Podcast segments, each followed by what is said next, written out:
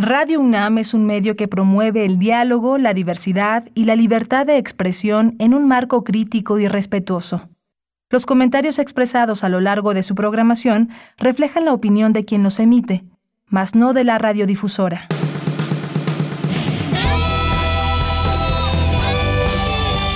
Prisma RU. Relatamos al mundo.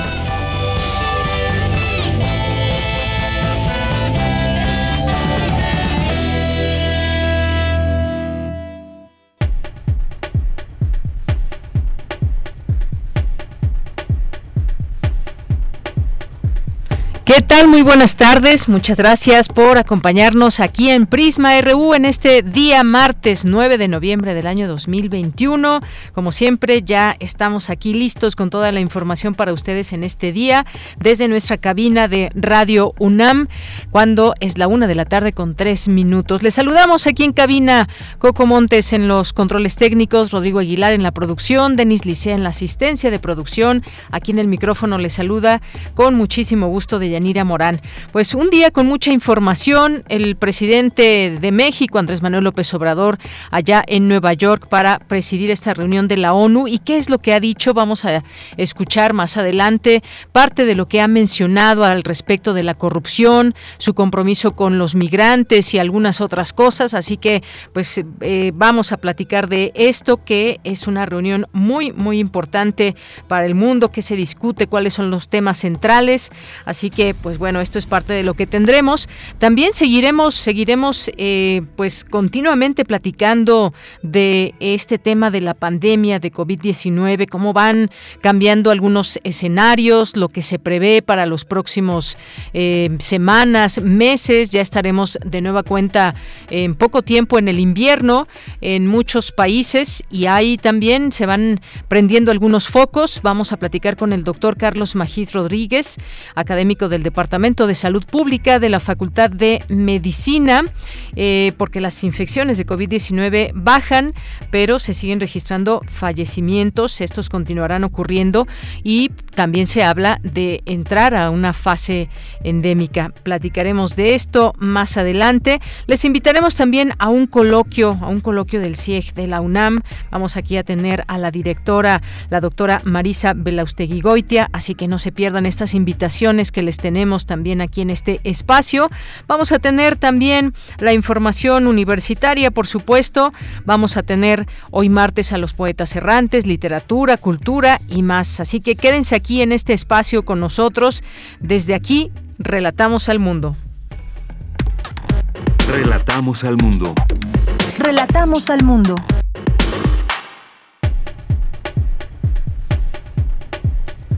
Una de la tarde con cinco minutos y en la información universitaria el próximo jueves la comunidad de la UNAM elegirá a sus representantes ante el Consejo Universitario. Las y los alumnos, profesores, investigadores, técnicos y académicos votarán para elegir a las y los 258 nuevos consejeros y consejeras universitarias. Con la conmemoración del 450 aniversario del natalicio de John Kepler, este año la Noche de las Estrellas llevará a cabo su décima tercera edición. Inicia el séptimo encuentro universitario de mejores prácticas del uso de TIC en la educación, un espacio para reflexionar las posibilidades de la tecnología para las interrelaciones que se establecen en el proceso de aprendizaje. Inauguran en el Instituto de Investigaciones Jurídicas la Conferencia Internacional Problemas Actuales de México, Violencia, Seguridad y Justicia.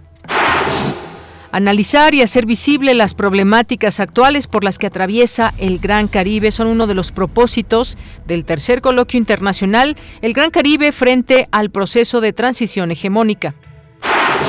En la información internacional, al iniciar la presidencia temporal de México en el Consejo de Seguridad de la ONU, el presidente Andrés Manuel López Obrador propuso la creación de un mecanismo mundial que permita acabar con la pobreza. Vamos a escucharlo. En los próximos días, la representación de México propondrá a la Asamblea General de las Naciones Unidas un plan mundial de fraternidad y bienestar. El objetivo es garantizar el derecho a una vida digna a 750 millones de personas que sobreviven con menos de dos dólares diarios. La propuesta de México para establecer el Estado Mundial de Fraternidad y Bienestar se puede financiar con un fondo procedente de al menos tres fuentes. El cobro de una contribución voluntaria anual del 4% de sus fortunas a las mil personas más ricas del planeta. Una aportación similar por parte de las mil corporaciones privadas más importantes por su valor en el mercado mundial y una cooperación del 0.2% del PIB de cada uno de los países integrantes del grupo de los 20. De cumplirse esta meta de ingresos, el fondo podría disponer anualmente de alrededor de un billón de dólares. Los recursos de este fondo deben llegar a los beneficiarios de manera directa, sin intermediación alguna. Bien, pues ahí parte de lo que dijo el presidente López Obrador al inicio de este Consejo de Seguridad de la ONU que ha hecho la ONU por la pobreza. Vamos a escuchar en, durante el programa algunas otras cosas que dijo el presidente allá en Estados Unidos. Por su parte, el secretario general de la ONU, Antonio Guterres, convocó a un nuevo pacto que enfrente las hambrunas, la exclusión y la carencia de protección social. Escuchemos. La pandemia de COVID-19 ha venido a aumentar las dificultades y las desigualdades para las personas más pobres y vulnerables. Han caído en la pobreza unos 120 millones de personas adicionales. El hambre y las hambrunas acechan a millones de personas en todo el mundo. Enfrentamos la mayor recesión mundial desde la Segunda Guerra Mundial. Miles de millones de personas carecen de las redes de seguridad necesarias para afrontar las dificultades en materia de protección social, atención sanitaria y protección laboral. Los habitantes de los países más ricos están recibiendo la tercera dosis de la vacuna contra el COVID-19, mientras que solo el 5% de la población de África están completamente vacunados. Incluso antes de la pandemia, los multimillonarios del mundo acumulaban más riqueza que el 60% de la población mundial y esa brecha se ha ampliado de forma considerable.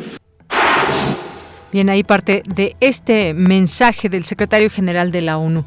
Y en las notas nacionales, en la información nacional, tras la renuncia de Santiago Nieto, el secretario de Gobernación, Adán Augusto López, dio posesión a Pablo Gómez como nuevo titular de la Unidad de Inteligencia Financiera. El Aeropuerto Internacional de la Ciudad de México suspendió los vuelos nacionales e internacionales por un banco de niebla que afectó la zona por varias horas. Más tarde, reanudó operaciones. Hoy en la UNAM, ¿qué hacer y a dónde ir?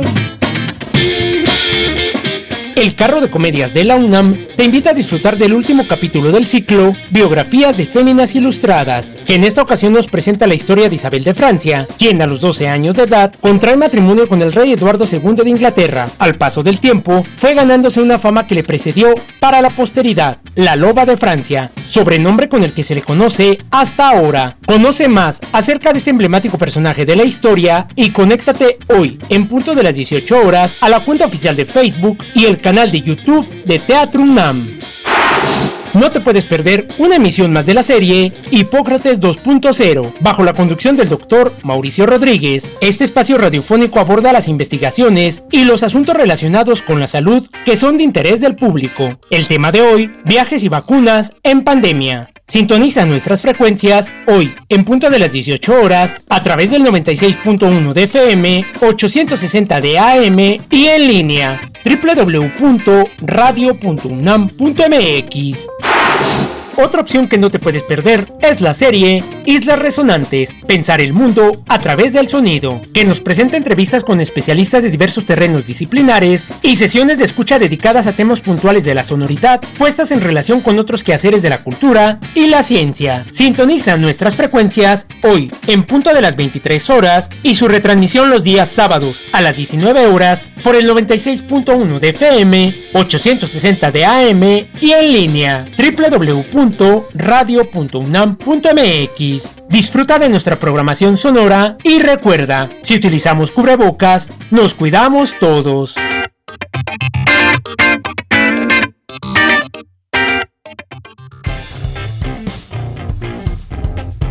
Campus RU Una de la tarde con 12 minutos. A esta hora entramos a nuestro campus universitario de este día, martes 9 de noviembre.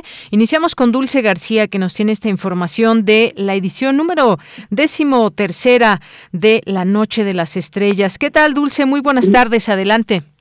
Así es, Deyanira. Muy buenas tardes. A ti al auditorio. Deyanira, como bien lo comentas esta mañana, expertos en astronomía presentaron la edición número 13 de La Noche de las Estrellas. Este evento de Yanira de divulgación científica, que es el más grande de toda Latinoamérica, hay que mencionarlo. Y bueno, en 2020 este encuentro, te comento, se llevó a cabo por primera vez en línea debido a la pandemia de COVID-19 y este año contempla tanto actividades en línea como presenciales, pero hay que decir también que la mayoría de estas actividades seguirán siendo en línea. Y bueno, Deyanira, la Noche de las Estrellas en sus pasadas 12 ediciones logró reunir a más de dos millones y medio de visitantes ya Además, ha contado con la participación de 39 sedes internacionales, de 786 sedes nacionales, ha conjuntado más de 17.500 telescopios, además en ella han participado más de 65.000 voluntarios. Al presentar las actividades de este año de Yanira, el doctor José Franco, quien es coordinador general de la Noche de las Estrellas, destacó que en esta décima tercera edición se conmemorará el natalicio del 450 aniversario de Johannes Kepler y recordó cuál fue la aportación de este científico. Escuchemos.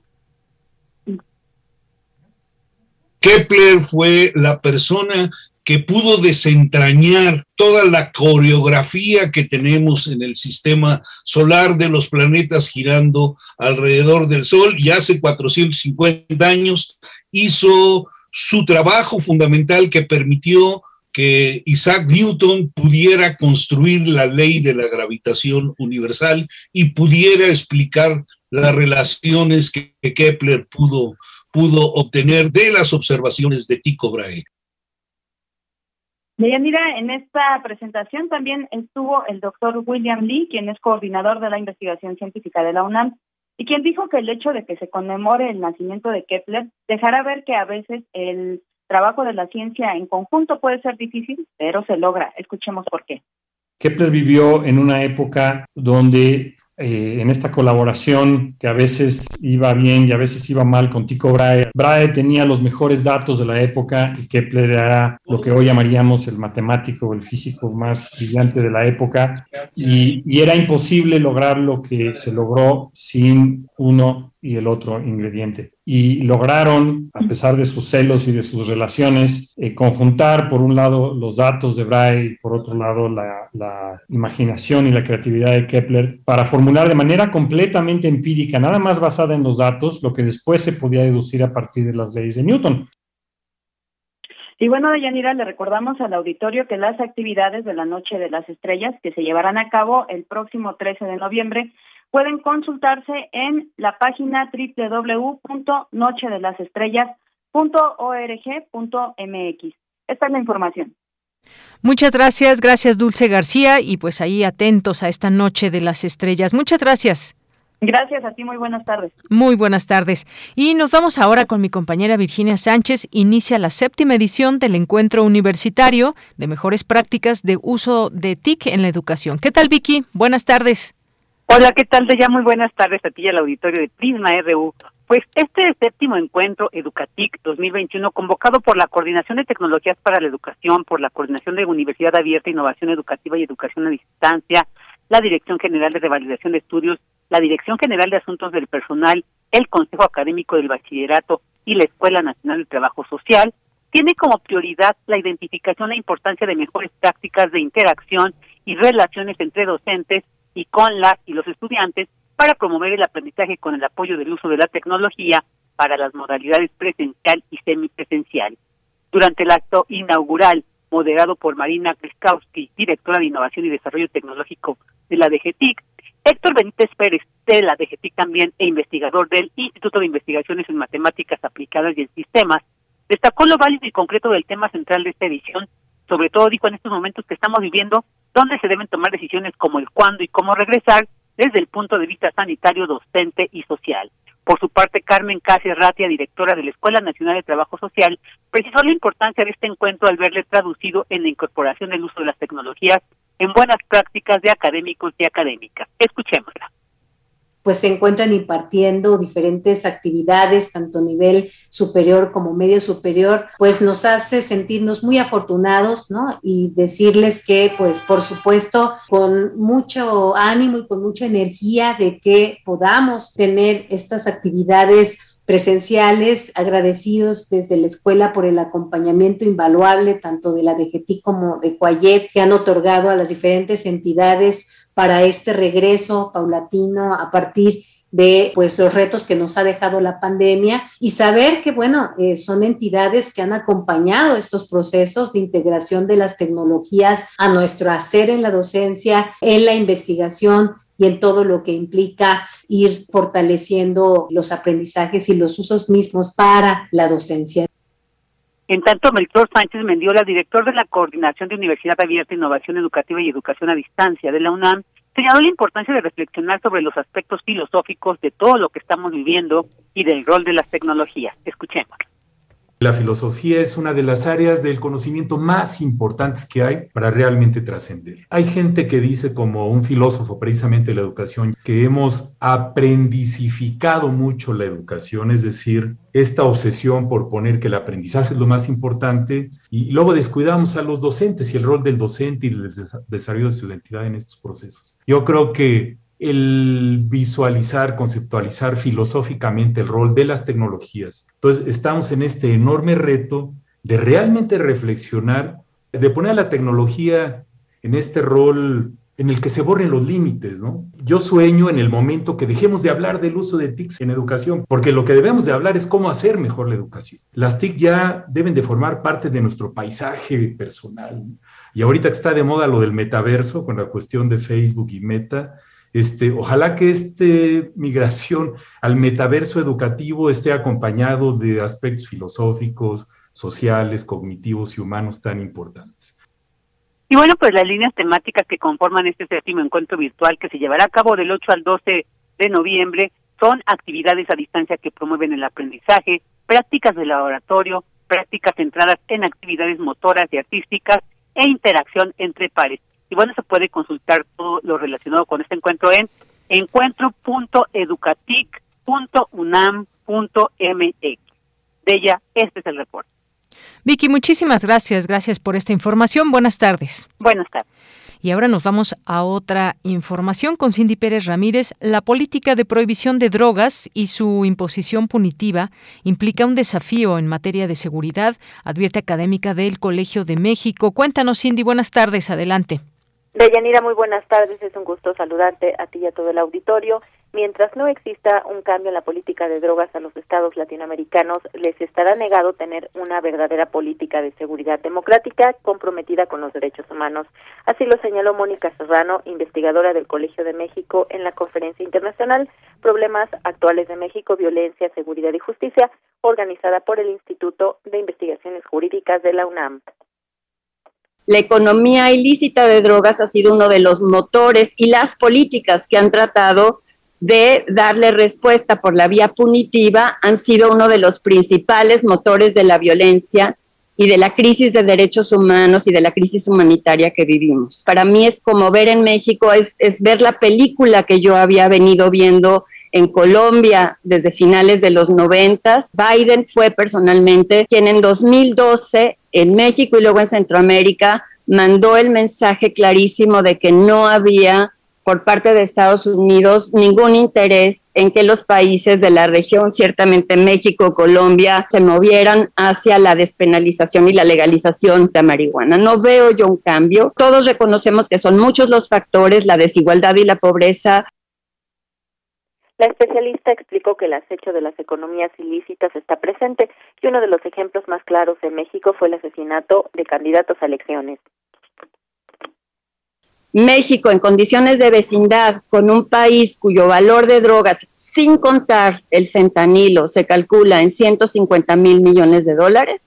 El valor de la economía de la cocaína, una de las últimas estimaciones, ya en caída, se calcula en 38 mil millones de dólares en Estados Unidos, ya cuando viene cayendo claramente el consumo. Ni siquiera en el mejor momento de un régimen autoritario, creo yo, México hubiera podido contar eh, con las herramientas y el control que le hubiera permitido mantener atajo ese mercado. Cualquier medida que se deba ser una medida paliativa en tanto las políticas de drogas no se modifiquen gran cosa. Deyanira, esta conferencia internacional Problemas Actuales de México, Violencia, Seguridad y Justicia se realizará los días 16, 23 y 30 de noviembre desde las 11 de la mañana. Este es el reporte que tenemos. Bien, Cindy, pues muchas gracias, gracias por esta información y siempre pues estar al tanto de lo que sugieren los académicos y estudiosos del tema, en este caso cambio en la política de drogas. Gracias, Cindy. Muy buenas tardes. Buenas tardes. Porque tu opinión es importante, síguenos en nuestras redes sociales, en Facebook como Prisma RU y en Twitter como arroba PrismaRU. Bien, continuamos una de la tarde con 23 minutos. Y hay un tema que nos parece que pues no debemos perder de vista y que sigue siendo importante la información para, eh, para toda la población y es dar seguimiento a lo que sucede con la COVID-19, este SARS-CoV-2 que también pues está mutando, que hay distintas variantes como ya también aquí lo hemos comentado, pero ¿en qué fase nos encontramos? Se habla de que estamos ya en una fase endémica, lo cual vamos a platicar en un momento ya con el doctor Carlos Magis Rodríguez, el tema de las vacunas, por ejemplo, también, y pues estamos frente a la temporada de invierno, cómo podrían cambiar las cosas, qué escenario se puede presentar, no perdamos de vista todo esto. Doy la bienvenida al doctor Carlos Magis Rodríguez, académico del Departamento de Salud Pública de la Facultad de Medicina de la UNAM. Doctor Carlos, bienvenido, muy buenas tardes. Buenas tardes, Deyanira, ¿cómo está? Muy bien, muchas gracias, doctor. Pues eh, vimos hace unos días también estas informaciones y todos los días va surgiendo información de, de la pandemia de COVID-19 y si viene otra ola en Europa, qué va a pasar en México, en fin. Se habla de que México eh, pues va hacia una fase endémica. ¿Qué es lo que significa esto? ¿Qué significa, eh, doctor, pasar de una fase pandémica a una fase endémica? Endémico significa que va a estar ¿Sí? intensidad porque Doctor, le estamos escuchando bastante mal esta conversación. Quizás sea pues la señal que no está llegando bien a su teléfono celular, así que vamos a vamos a tratar de marcarle de nueva cuenta a ver si el doctor tiene posibilidad de ubicarse en un sitio en un sitio donde la señal llegue mejor a su teléfono y podamos eh, podamos hablar de esto. De hecho, pues nos manda de pronto a buzón, dado que pues seguramente esa zona en donde se encuentra, que puede ser allá en Ciudad Universitaria, quizás no hay alguna buena recepción donde se encuentra en alguna oficina en particular. Y bueno, pues nos estaba a punto de platicar acerca de esta fase endémica, donde pues los expertos coinciden que México iría hasta esta hacia esa fase. Eh, la pandemia, como sabemos, pues es un momento muy delicado, muy fuerte en las poblaciones, pero justo nos estaba explicando esto, ya está de nueva cuenta en la línea telefónica y esperamos ya escucharlo mucho mejor. Nos decía qué significa la fase endémica, doctor. La fase endémica significa que vamos a tener la enfermedad constantemente con nosotros, con menor intensidad que en el momento epidémico, pero vamos a seguir teniendo casos y desafortunadamente eh, y vamos a seguir teniendo defunciones. Tenemos otras enfermedades que se comportan endémicamente en la época de invierno, como influenza, por ejemplo. tenemos influenza todos los años, este, el año pasado no, porque todos estamos cubrebocas y mantuvimos la sana distancia, pero tenemos todo el tiempo este, influenza y otras enfermedades que aparecen todo el año. Bien, y en este sentido, doctor, pues hemos visto también ya que, por lo menos en la Ciudad de México y en otros tantos estados, estamos en un semáforo verde en materia epidemiológica, lo cual significa pues volver a las distintas actividades con mucho cuidado. No todo está al 100%, por supuesto, eh, pero hemos visto también eventos eh, importantes, masivos, como el Día de Muertos, este desfile que hubo en la Ciudad de México. Hemos visto también este Grand Prix el fin de semana, donde había mucha gente ahí en el Autódromo Hermanos Rodríguez, eh, muchos con cubrebocas, pero otros tantos sin cubrebocas y hay una fuerte concentración de personas. Eh, ¿Esto podría tener, digamos, alguna consecuencia? Quizás se pueda ver en próximas semanas. ¿O cómo, qué opina usted ya de estos eventos en grande? Sí, bueno, los eventos en grande y en chicos son complicados porque todavía no tenemos una cobertura universal de vacunación. Tenemos en la Ciudad de México eh, en adultos un 80%, no hemos vacunado a los adolescentes de 12 a 19, de 12 a 18, entonces tenemos una cantidad muy grande de personas sin vacuna y al tener esas personas sin vacuna el virus sigue circulando. Y si nos vamos a Chiapas tenemos un 30% de cobertura vacunal.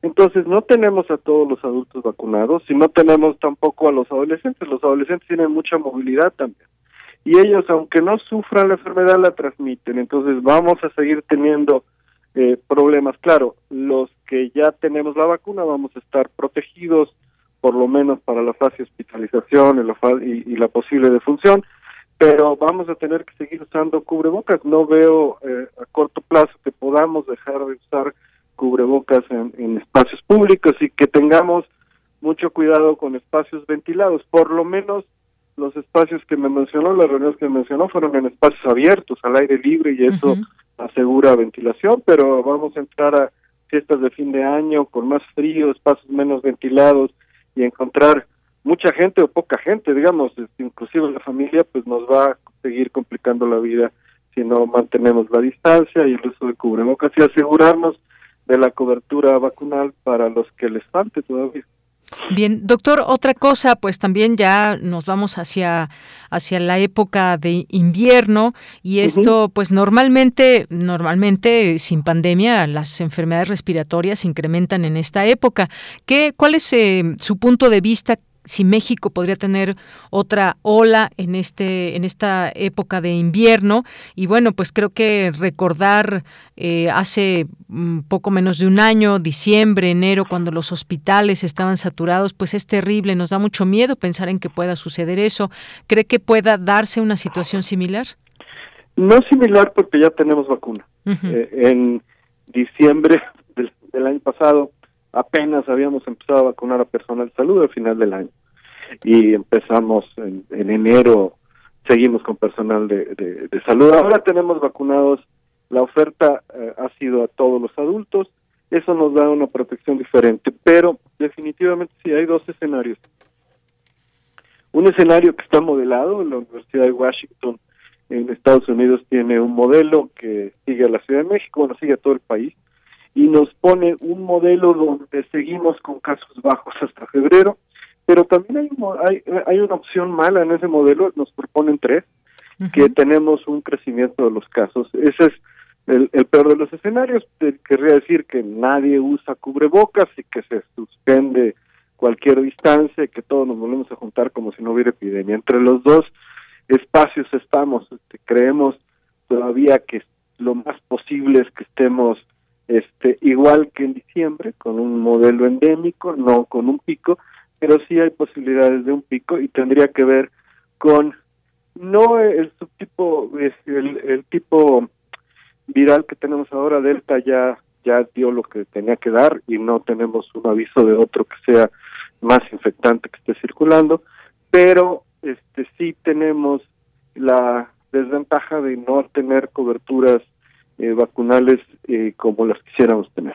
Bien, y, eh, tampoco hay que perder de vista que se siguen registrando fallecimientos, desafortunadamente, incluso algunos con vacuna, pero pues ese escenario que vimos eh, el año pasado, pues como dice usted, eh, ya sería muy diferente porque una buena parte de la población está vacunada, pero habrá que seguir de cerca todo esto. Hubo una declaración también que pues siempre inquieta este tipo de declaraciones, altamente probable que entre noviembre y diciembre se registre una nueva ola de contagios, aunque si continúa la aplicación de, la, de las vacunas y no surge una nueva cepa, será más acotada, es lo que dijo eh, un representante de la Organización Panamericana de la Salud en México. Sí, y, y también eh, como usted decía, el frío hace que no ventilemos tanto y que estemos más tiempo en el interior que en el exterior. Aquí sí hay que asegurar ventilación.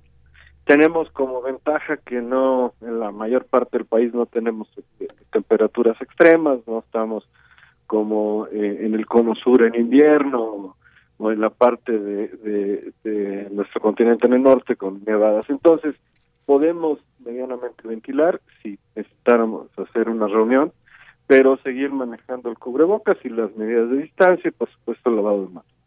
Muy bien, y concentrarnos también en todas estas informaciones que van surgiendo, si surge o no una variante, por ejemplo, y también el tema de las vacunas, porque en distintos momentos se va hablando de esa posibilidad de una tercera dosis para quienes ya tienen el esquema completo de dos dosis.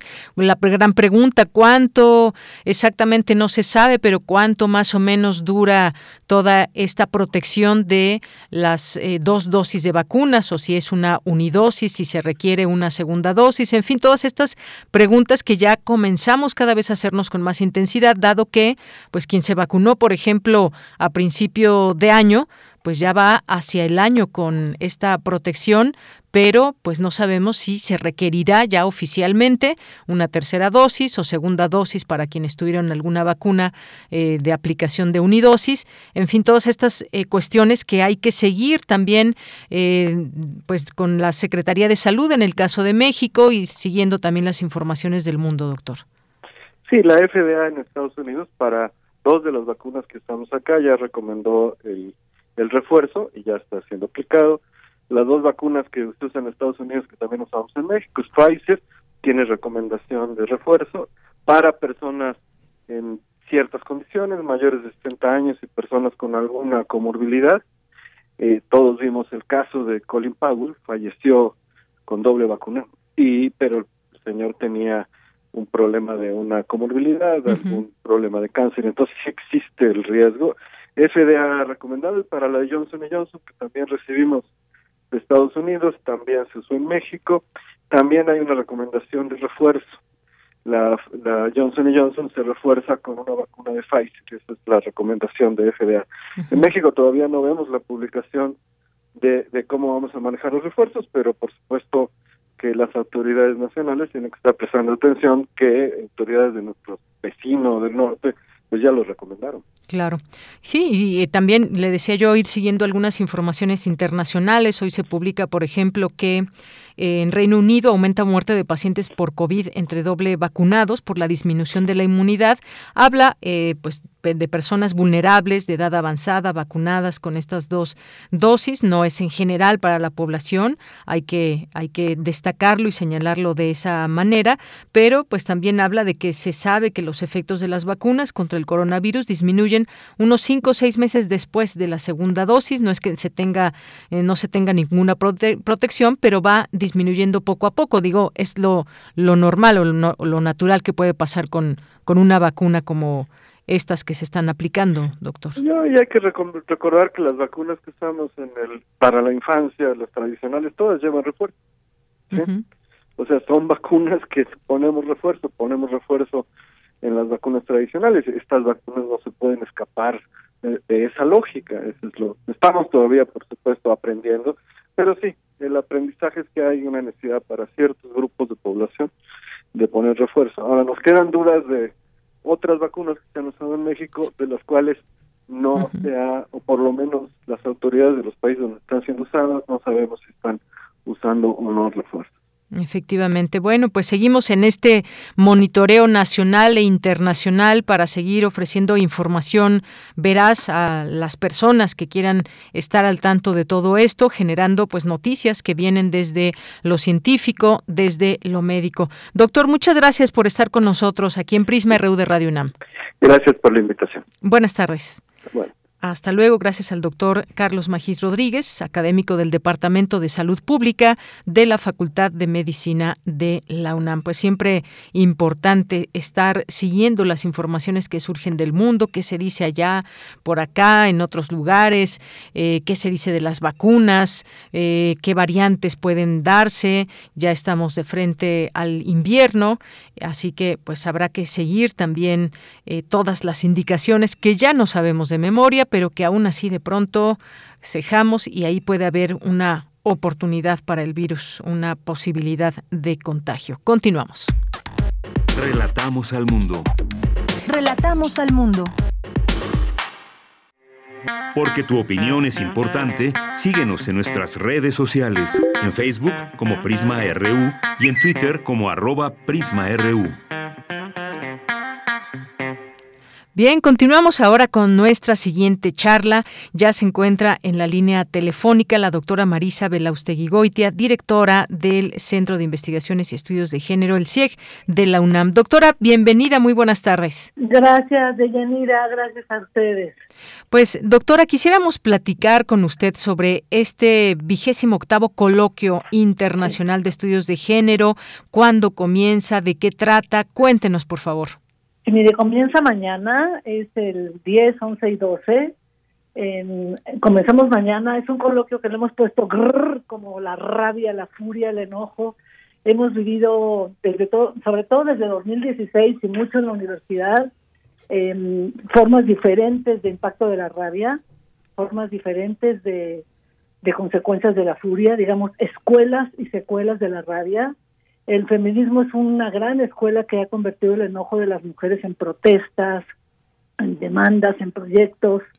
Eh, digamos que la sumisión de las mujeres con la historia y con las transformaciones se convirtió en una conciencia que, que devino en, enojo y en furia de, las formas en que las mujeres habían sido eh, marginadas. Si tú te fijas, por ejemplo, Tres Guineas fue un texto de Virginia Woolf que denunciaba muchísimo y con mucha sorna y ironía y hasta rabia los dos eh, las dos libras que se que se gastaban en la educación de las mujeres con los dos millones que se gastaban los hombres y la tildaron de rabiosa y de furiosa y siempre ha sido como una la gran burla de hacia las mujeres de su de su fuerza y de su furia y de su enojo por la situación de desigualdad eh, desde 2016, te, te hice un poquito la historia para llegar a 2016 a partir de la marcha de las putas, si se acuerdan ustedes, de No es No, y a partir del Me Too, se, se, pues eh, se, se, encendieron las calles, ¿no? Pero se encendieron de formas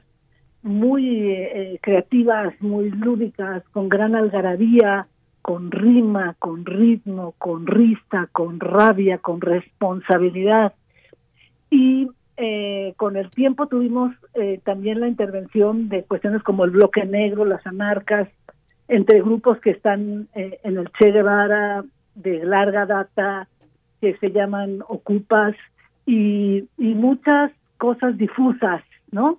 El, el, feminismo con su algarabía, con su rabia, con su ritmo, con, con su risa, y con sus consonancias y disonancias desde la academia, pero de pronto tuvimos eh, una conciencia de un gran dolor, una conciencia de una de un conjunto de híjole de laceraciones y de profundas heridas que tienen que ver con la violencia de género que nosotras entendimos muy rápidamente como como secuelas de la rabia pero entre las secuelas y la escuela hay una hay una gran distancia. Y el, el feminismo un tipo de feminismo es una gran escuela de la rabia que la transforma en ritmo, en rima, en risa, en, ruido. Y eso es lo que el coloquio explora, las formas en que el feminismo, y aquí ya le robé a, Cristina Rivera Garza, que con eso quiero empezar, Cristina Rivera Garza es la primera que habla de la, de la escuela de la rabia, Eh, vamos a explorar con su conferencia magistral mañana de diez y media a doce y media, pues en lugar de esta emoción tan eh, compleja que es la rabia, ¿no? Y tan entendible, pero luego también tan, tan fundamentalmente productiva, pero también depende como peligrosa. Eh, nosotras eh, queremos visibilizar el ruido del activismo y la academia, la rima con que la academia entra al activismo y, y mucho el papel del arte en estas fronteras de la academia y el activismo. Y, y nos queremos preguntar por esta complejidad tan grande de la rabia, ¿no? Es una emoción increíble, ¿no? Es un pecado capital además, ¿no? De los pecados estos más más tremendos, ¿no? Y sobre todo en, mujeres como como que se ve todavía de, de formas más críticas, ¿no?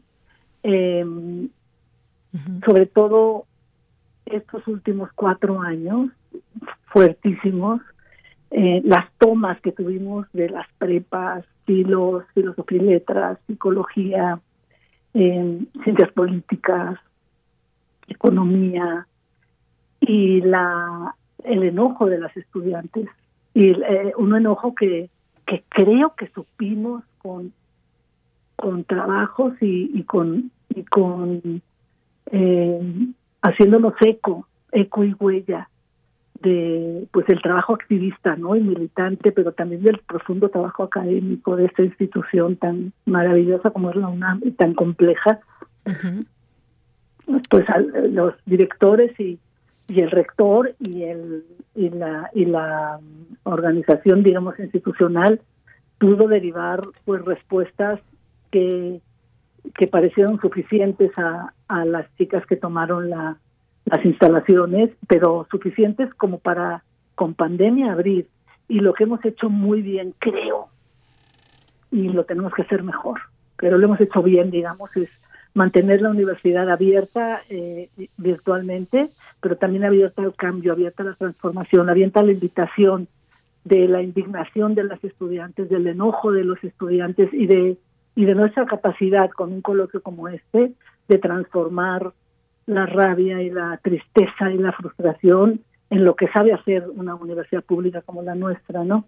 Que son proyectos, que son eh, proyectos académicos, que son políticas públicas, eh, que son asignaturas, posgrados y, y mecanismos de reparación y de restauración. Pues doctora, muchas cosas que engloba este este coloquio, la verdad me da mucho gusto y, que se oigan esas esas R's, este coloquio internacional de estudios de género, como usted menciona bien, de rabia, ritmo, rima, ruido y responsabilidad. Empieza mañana a las 10 de la mañana. Empieza mañana. con la magistral de Cristina Rivera Garza que se llama Ya para siempre enrabiada. Pequeño diccionario para las movilizaciones de hoy. Y fíjate que si tú unes el enrabiamiento con el diccionario es que lo estás uniendo con el lenguaje. Y lo que tenemos que poder es ser capaces de escuchar estas grandísimas frustraciones de tantas, bueno, tantas mujeres, pues tan, los feminicidios son una cosa verdaderamente brutal, ¿no? La facilidad con que desaparecen a mujeres y y las y las asesinan. Es, es, tremendo. Y después todo lo que se deriva de ahí después cuestiones de hostigamiento de acoso y la universidad está afilada hacia eso no y queremos mostrar este justo empezando con esta conferencia que se trata también de derivar lenguajes y de derivar cauces y derivar escuelas donde esa rabia se transforma en, en potencia en potencia interpretativa, en potencia crítica, escritural, lectora, y bueno, todo lo que hace una universidad pública. Claro, doctora, porque además es escucharnos entre nosotras, es escuchar también, eh, ser parte de esos debates, de esa fuerza del activismo, cómo se da, qué nos interesa, eh, debatirlo entre las propias colectivas, estudiantes, el personal académico, eh, todas aquellas mujeres artistas, activistas que pues se hacen y nos hacemos muchas preguntas, cómo reforzar una academia que entienda histórica y teóricamente la militancia y el activismo. Otra pregunta puede ser de qué manera es posible incrementar el pensamiento crítico en los espacios activistas y académicos. Creo que la academia debe llenarse de estas preguntas y sobre todo también escuchar las respuestas de todas. Y aprender a comunicarnos de otra manera, ¿no? Tenemos una universidad que va a llegar de pandemia y antes de la pandemia acuérdate que tuvimos cinco meses, seis días de, de toma.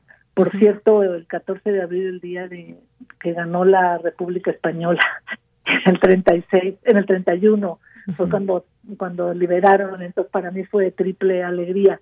Pero tuvimos cinco meses antes de toma y luego la pandemia, o sea, llegamos de Yanira a, como, a aprender a comunicarnos de forma distinta entender estas disonancias y no solamente hablar entre nosotras, las activistas y las feministas, sino eh, generar eh, formas de comunicación súper poderosas y luminosas y creativas de invitantes con otros agentes y, y otros proyectos, ¿no? Abrir la comunicación porque para luchar contra esta violencia, la feminicida, pero también contra los jóvenes, ¿no? toda esta masacre que pasó de los 11 chicos que mataron, creo que fue por Morelia y bueno, y tantas otras, ¿no? Estamos concentrándonos ahorita en esta rabia que tiene que ver con con, con las tomas y con pues con toda esta violencia pero la idea es cómo nos comunicamos, ¿no? Entre, entre activismos, academias y prácticas que hacen puente como las artísticas, escriturales, lectoras. Claro, desde esos distintos lugares, desde esos distintos sitios y expresiones, porque las preguntas pueden ser muchas y pueden seguir, porque eh, pueden, por ejemplo, acciones activistas vinculadas al enojo y la frustración desencadenar acciones violentas, o cómo transformar el fuego que quema y destruye en una protesta de sentido incandescente, hasta dónde investigadoras y académicas deben ser entendidas también como activistas, qué papel tienen las prácticas artísticas artísticas en la generación del pensamiento y acciones críticas no violentas, o cómo hacer de las relaciones entre academia, arte y activismo un puente que lleve hacia la definición de objetivos y caminos comunes. Ayúdenos a responder estas preguntas. Una puente, lo pusimos en femenino, cómo hacer una puente. Una puente, exacto. Con toda la con toda este, con toda la intención. Con toda la, no, y sabes una cosa súper importante, mira, en las tomas hubo demasiado fuego del real, quemaron salones, se quemaron, y ya Virginia Woolf y tantas feministas, eh, hubo anarquistas eh, que en algún momento hicieron también bombas Molotov, y, pero no quemaban sus universidades.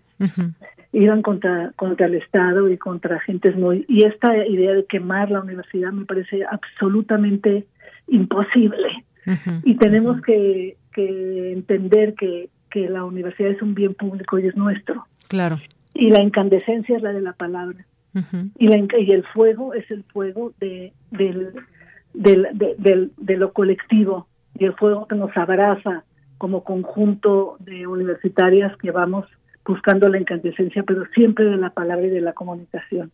Así es, la palabra y la comunicación sobre todo y este debate que se puede generar desde este tipo de coloquios. Un coloquio internacional que les recordamos empieza mañana a las 10, este coloquio internacional de estudios de género GRR, género, rabia, ritmo, rima, ruido y responsabilidad. Pues muchas gracias, doctora. ¿Algo con lo que se quiera despedir? Sí, que mañana, por favor, Cristina Rivera Garza tiene una conferencia maravillosa, eh, se llama Ya para siempre enrabiadas, pequeño diccionario para las movilizaciones de hoy. Vamos a generar con ella una muy bonita sinergia de preguntas y respuestas. Ella ha trabajado muchísimo con cuestiones de, de dolor y, rabia, con, con dolerse y, y, otra, otro tipo de prácticas político-pedagógicas, que de verdad sí se lo recomiendo porque es espectacular. Le acaban de dar otro premio, creo que en Aguascalientes. Es, eh, ha logrado conjugar el dolor, la rabia, la pedagogía y la política de formas eh, muy potentes y excepcionales. Bien, a través de las redes sociales del CIEG nos podemos eh, conectar el día de mañana a las 10. sí, la, inauguración es a las 10, pero así que es la inauguración, pero la conferencia magistral es de 10 y media a 12 y media. Y luego vamos a tener dos días de, tres días de enunciados de la rabia, reconfiguraciones de lo público desde las pintas, las murales y el graffiti. Vamos a tener consonancias y disonancias entre academia, arte y activismo. Vamos a tener también hacer otras cosas juntas, feminismo, autocrítica y responsabilidad. Creo que necesitamos autocrítica también, ¿eh? porque hemos sido tal vez muy complacientes y yo lo entiendo, ¿no? En el entendimiento de, de esas cosas, de esas secreciones tan potentes como la rabia, y sí creo que necesitamos ver eh, de qué forma hacemos que las secuelas de la rabia sean escuelas y sean escuelas donde se trabaje con, con la rabia en sus versiones más potentes y productivas que existen y que hay que favorecer, como la rima, el ritmo, la, la risa, la responsabilidad pues que se escuche fuerte y muchas personas se conecten mañana eh, a este coloquio a través de las redes sociales del CIEGUNAM. En nuestras redes sociales de Prisma RU también ya compartimos este cartel y las formas a través de las cuales se pueden conectar. Así que, doctora Marisa, no me resta más que agradecerle. Al contrario, muchísimas gracias a ustedes. Siempre muy, muy grato conversar con Radio UNAM. Bien, pues le mando un abrazo. Un abrazo también. Hasta, luego. Gracias. doctora Marisa Belaustegui Goitia, directora del Centro de Investigaciones y Estudios de Género, el CIEG, UNAM. Nacional RU. Pues vámonos a la información nacional y bueno, que ha trascendido hoy a lo internacional, dado que pues esto que está pasando allá en la ONU y todo lo que enmarca declaraciones del presidente de México, Andrés Manuel López Obrador, pues vamos a darle a conocer un poco de lo que ha estado sucediendo, lo que ha propuesto el presidente ante la ONU. Y bueno, pues durante su mensaje en la Asamblea General de la ONU, el presidente Andrés Manuel López Obrador advirtió que el principal problema de las naciones es la corrupción. Dijo que la opulencia y frivolidad como forma de vida de las élites es corrupción. Vamos a escuchar parte de lo que dijo. Sería hipócrita ignorar que el principal problema del planeta es la corrupción en todas sus dimensiones, la política, la moral, la económica, la legal, la fiscal y la financiera. Sería insensato omitir que la corrupción es la causa principal de la desigualdad, de la pobreza, de la frustración, de la violencia, de la migración y de graves conflictos sociales. Estamos en decadencia porque nunca antes en la historia del mundo se había acumulado tanta riqueza en tan pocas manos mediante el influyentismo y a costa del sufrimiento de otras personas, privatizando lo que es de todos o lo que no debe tener dueño, adulterando las leyes para legalizar lo inmoral, desvirtuando valores sociales para hacer que lo abominable parezca negocio aceptable. Bien, y como ejemplo, como ejemplo de la corrupción, expuso que mientras las grandes farmacéuticas que están desarrollando la vacuna contra COVID-19 han vendido el 94% de su producción, solo se ha logrado distribuir por COVAX el 6%. Vamos a escuchar sobre este tema lo que dijo el presidente. El mecanismo COVAX, creado por la ONU para países pobres, apenas ha distribuido el 6%, un doloroso y rotundo fracaso. Este dato simple debiera llevarnos a admitir lo evidente. En el mundo actual, la generosidad y el sentido de lo común están siendo desplazados por el egoísmo y la ambición privada. El espíritu de cooperación pierde terreno ante el afán de lucro y con ello nos deslizamos de la civilización a la barbarie y caminamos como enajenados, olvidando principios morales y dando la espalda a los dolores de la humanidad. Si no somos capaces de revertir estas tendencias mediante acciones concretas, no podremos resolver ninguno de los otros problemas que aquejan a los pueblos del mundo. Bien, y por ello pidió a la ONU actuar con más decisión, profundidad, con más protagonismo, con más liderazgo. Sostuvo que nunca en la historia de esa organización se ha hecho algo sustancial para el beneficio de los pobres. Sin embargo, dijo, es momento de actuar para garantizar los derechos humanos. Pues fue parte de este mensaje que dio a conocer y también pues lo estamos viendo ya en los distintos medios de comunicación estas informaciones.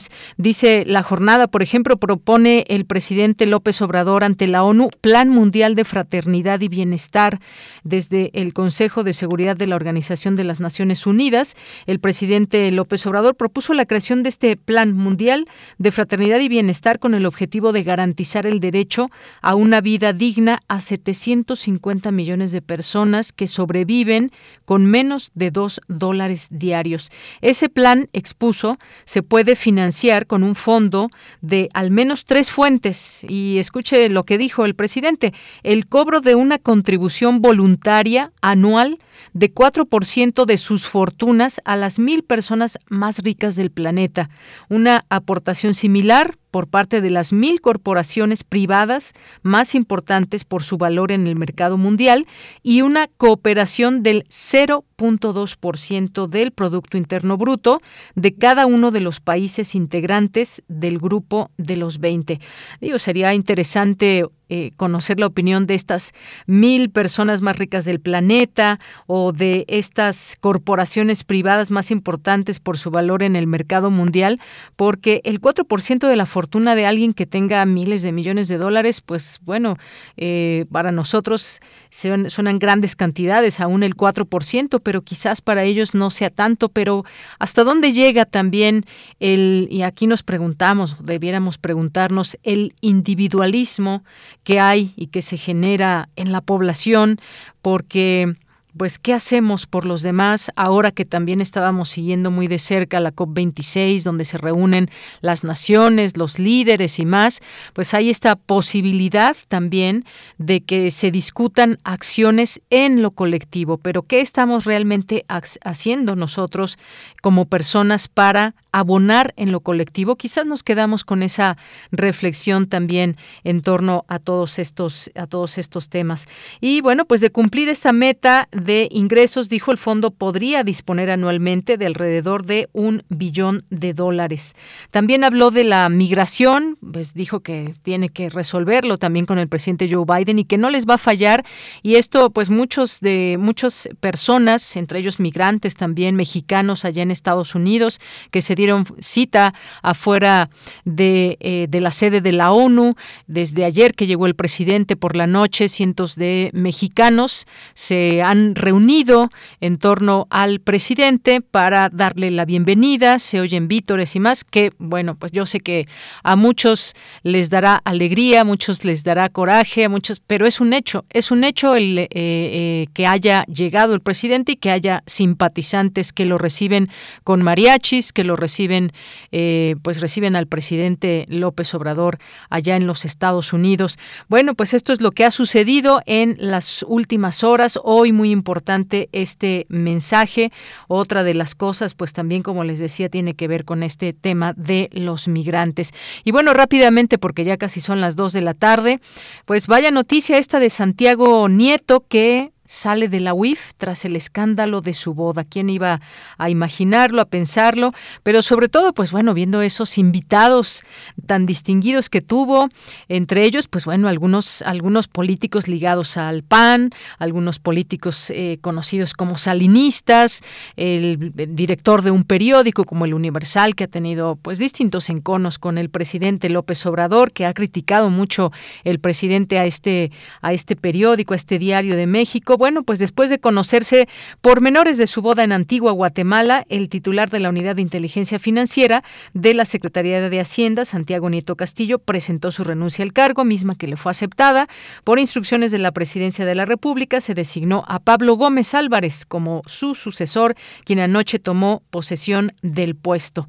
Bueno, pues también hay un cambio importante en todo esto. Ya son las dos de la tarde, tenemos que hacer un corte y regresamos a la segunda hora de Prisma RU.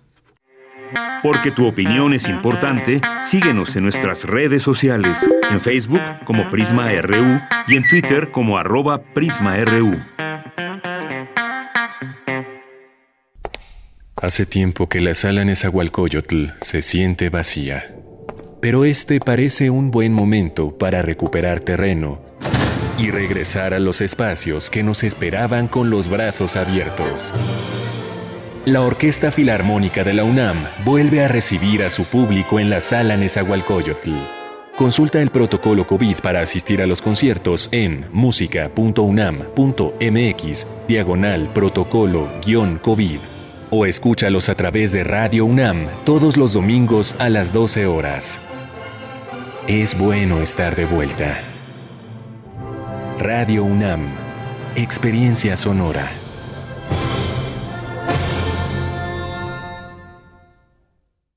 ¿Qué tienen en común Rosa Ramos y Armando Casas?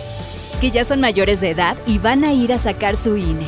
Si tú también cumpliste 18 años, es momento de tramitar tu INE, usar tu voz y ser parte de quienes toman las decisiones del país. Haz tu cita en Inetel 804-33-2000 o en INE.mx. Podemos pensar de forma distinta, pero tenemos algo que nos une, nuestro INE. ¿Mi INE? Nos une. Fentanilo, heroína, cocaína, piedra, cristal. No importa qué droga química te metas, de todas formas te destruyes. La sangre de las drogas nos mancha a todos. Mejor métete esto en la cabeza. Si te drogas, te dañas. Si necesitas ayuda, llama a la línea de la vida, 800-911-2000. Para vivir feliz, no necesitas meterte en nada.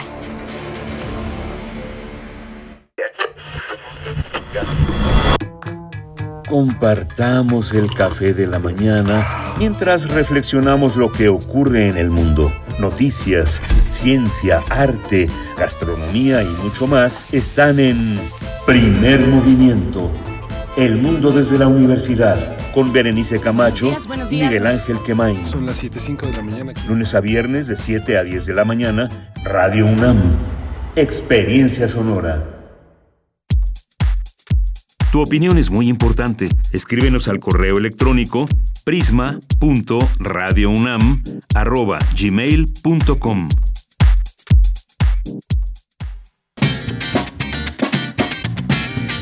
Mañana en la UNAM, ¿qué hacer y a dónde ir?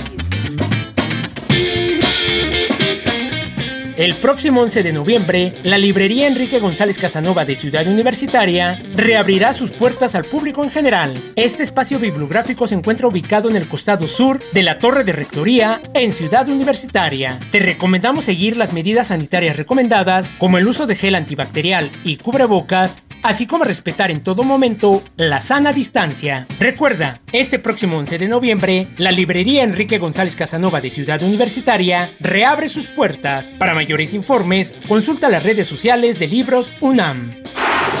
Como parte del sexto coloquio de estudios del libro y la edición en México del siglo XX y XXI, titulado Pasado y presente del verbo editar, organizado por la Dirección General de Publicaciones y Fomento Editorial de nuestra máxima casa de estudios, se llevará a cabo la mesa redonda Proyectos y procesos de edición ultracontemporáneos, que contará con la participación especial de Rubén Romero Gutiérrez, Alejandra Espino del Castillo y Andrea Fuentes. La cita es el próximo 12 de noviembre, en punto de las 10.30 horas, a través del canal de YouTube de Libros UNAM. La Filmoteca de la UNAM te invita a disfrutar de la cinta El Suavecito, dirigida por Fernando Méndez y protagonizada por Víctor Parra, Aurora Segura y María Amelia de la Torre. Esta cinta, de 1951, fue restaurada con el apoyo de Guillermo del Toro, la Cineteca Nacional y Fundación Televisa. No te pierdas la función de este largometraje que se llevará a cabo el próximo jueves 11 de noviembre, en punto de las 10 horas, en la explanada principal del Centro Cultural Universitario. La entrada es libre con un aforo limitado. Antes, durante y después de la función, respeta las medidas sanitarias como el uso de cubrebocas y gel antibacterial, así como la sana distancia. Para Prisma RU, Daniel Olivares Aranda.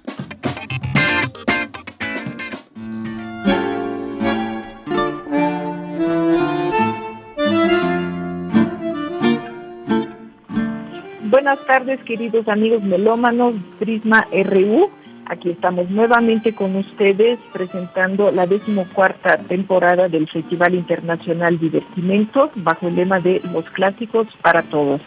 Soy Monique Racetti, directora de este festival, y en esta ocasión tendremos para este miércoles 10 de noviembre a las 20 horas un programa interesantísimo, un homenaje a Astor Piazzolla, que cumple en este año el centenario de su nacimiento y bueno, pues tendremos el gran gusto de recibir a dos jóvenes músicos talentosísimos, César Lara en la guitarra y Javier Noyola en el bandoneón.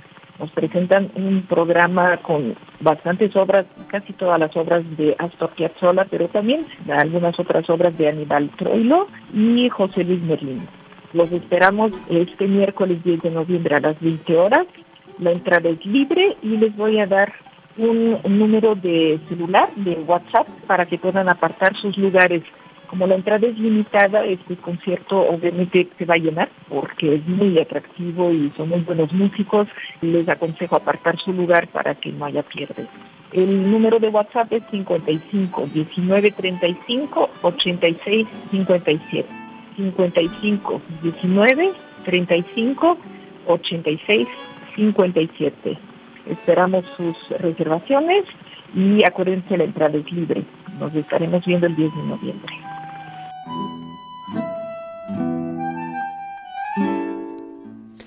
Bien, pues ya estamos de regreso aquí en Prisma RU en esta segunda hora de información para todos ustedes, dos de la tarde con siete minutos.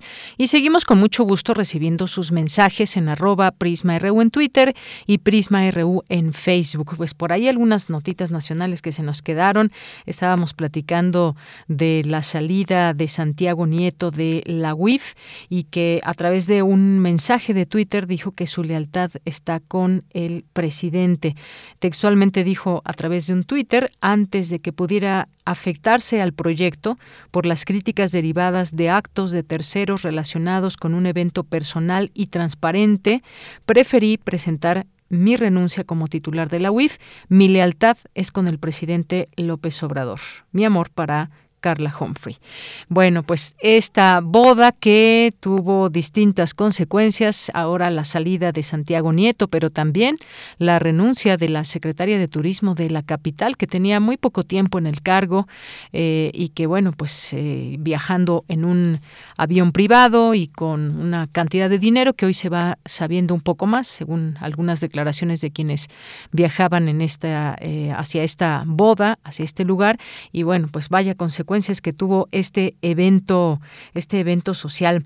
Bien, algunos de los de las personas que nos están escribiendo aquí, les mandamos muchos saludos a todas, a todos los que estén siguiendo a través de las frecuencias de 860M, del 96.1 de FM y también a quienes nos escuchan desde casita, desde el trabajo, desde el auto, donde quiera que nos encuentren o muy cómodos como nos envía, como nos envía eh, Mario Navarrete también una, una fotografía. Bueno, pues Guerrero, muchos saludos. Diogenito nos dice, escuchaba tu comentario de Yanira y sí es curioso ver los tweets de la comentocracia opositora. Están furiosos o mudos por la presencia de AMLO en la ONU. Lo cierto es que en Nueva York mucha gente fue a vitorearlo. No he visto si también ha habido reclamos. Pues yo tampoco los he visto. A lo mejor los hay, seguramente puede haberlos. Eh, la gente se puede expresar eh, favor o en contra y pues me voy directo al hecho propio, eh, Diogenito. El hecho es que sí ha sido vitoreado, sí ha sido em, bien recibido por lo que se puede eh, apreciar en los distintos eh, en los distintos videos y lo que están reportando distintos medios de comunicación. Esto nos puede gustar o no y demás, pero esa ya es otra historia. Gracias. Jorge Fra también nos escribe por aquí. Marco Fernández, Andrés Mar, dice hoy, hoy si pude en vivo. Saludos sonoros y gracias por la información. Carlos Mendoza, gracias también a Jorge que nos dice, es una pena que haya caído el Elliot Ness mexicano, Santiago Nieto, y no tan solo por la boda, sino por su Dalila de sentimiento panista e invitados incómodos e increíbles de creer siendo anti 4T. Grande AMLO en la ONU, ningún prianista ha llegado a ella, nos dice Jorge Fra. Eh, gracias, Jorge, por el comentario. Mando Nos dice, me pregunto qué tan importante será en la historia el discurso de hoy de AMLO en la ONU y qué tanta verdad habrá develado de la incertidumbre del tiempo del tiempo aguarda que la incertidumbre del tiempo aguarda, tiempo al tiempo. Gracias también, eh, Mando, por este comentario. Charlie Argüelles, también muchas gracias. Eh, David Castillo, Jorge Morán Guzmán nos dice, si toleramos la corrupción, continuará la impunidad, la cual genera enojo y en el límite eh, flore el odio. Ah, estamos al borde de la navaja, reflexionemos y actuemos. Sugiero una mesa sobre el odio. Gracias, Jorge. Eh, también nos dice por aquí, nos saluda Elizabeth Espinosa, entre letras y poesía, Armando Aguirre. Excelente entrevista, doctor Carlos Magís. Em, gracias por la información y recomendaciones. Les envío muchos saludos. Nosotros también, Armando, Alejandra Romero, nuestras amigas del CIEG UNAM también, por supuesto, aquí presentes. Muchas gracias. Mario Navarrete Real, Eugenio Cetina Calán, Jorge, que nos dice, los virus seguirán aquí. Necesitamos trabajar, estudiar, comunicar en forma híbrida real. Sugiero una mesa sobre este enfoque de desarrollo de actividades. La astronomía estimula el espíritu humano ante lo infinitamente grande y eterno. Eh, los virus seguirán aquí, necesitamos trabajar. Gracias. Eh, Flechador del Sol, también aquí atento y presente.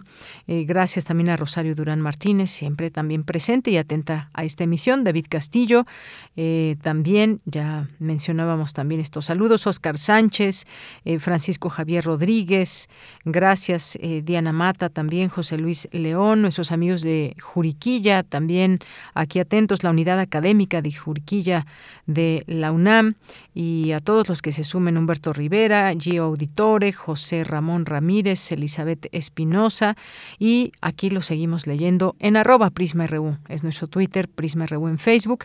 Nos dice Abel eh, Fernández, coincido con eh, Diogenito en su comentario. Gracias. Bueno, pues aquí a todos los escuchamos, los leemos y compartimos sus comentarios.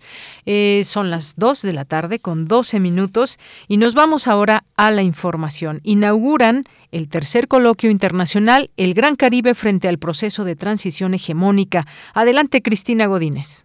Buenas tardes, Deyanira. Un saludo para ti y para el auditorio de Prisma RU. Con el interés de analizar y hacer visible las problemáticas actuales por las que atraviesa el Gran Caribe, comenzó esta actividad académica.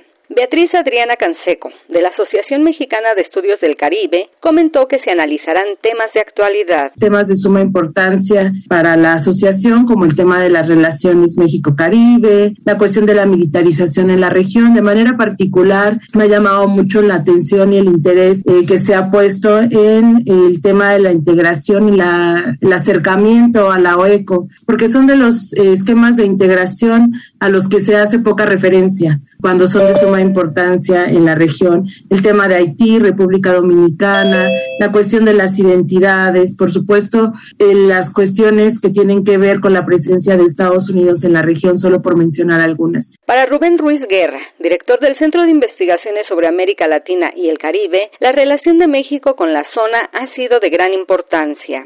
El trabajo académico tiene una tarea fundamental en todas las sociedades y en particular en la sociedad mexicana, que es el de alimentar a nuestra sociedad, alimentar a nuestro gobierno, alimentar la toma de decisiones políticas, la toma de decisiones diplomáticas que nos ayuden a tener una mayor y mejor presencia dentro de la región en este caso. Y es justamente a eso a lo que obedece justamente eh, el apoyo a la organización de este tipo de actividades. Daniel Edgar Muñoz Torres, director de la carrera de Relaciones Internacionales de la FES Aragón, señaló que somos un Estado con raíces culturales que nos identifican como latinoamericanos y caribeños. Comprender la región con sus dinámicas contemporáneas es un ejercicio de autorreflexión que nos permite darnos cuenta de nuestro pasado conjunto, pero a su vez de los grandes desafíos que también tenemos delante todos los países de la región. De Yanira, las 15 mesas redondas y las dos conferencias magistrales se pueden seguir a través del Facebook Live del CIALC, tanto el día de hoy como de mañana. Este es mi reporte. Buenas tardes. Gracias, gracias Cristina Godínez. Vamos ahora con Dulce García. Destacan expertos que los ciberdelitos están al alza en todo el mundo. Adelante, Dulce.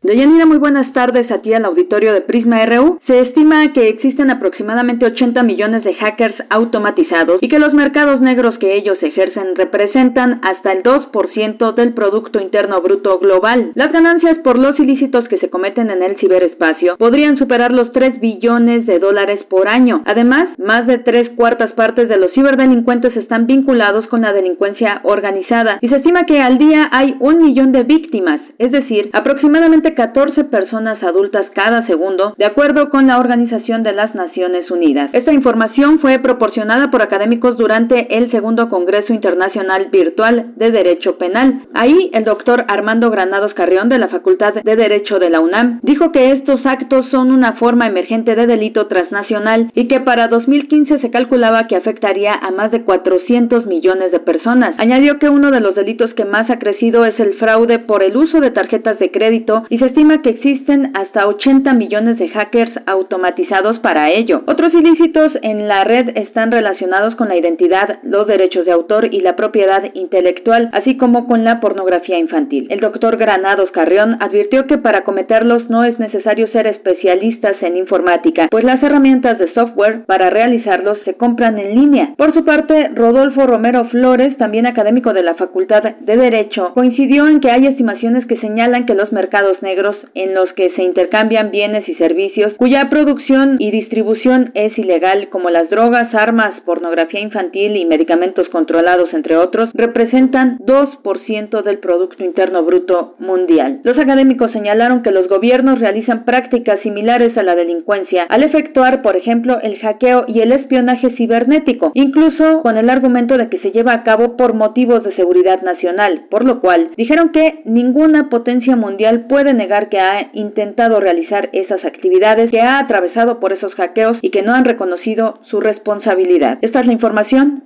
Muy buenas tardes. Bien, continuamos ahora con la información internacional a través de Radio ONU. En los próximos días, la En un momentito más le tenemos esta información internacional. Ya está lista la información a través de Radio Naciones Unidas. Información internacional.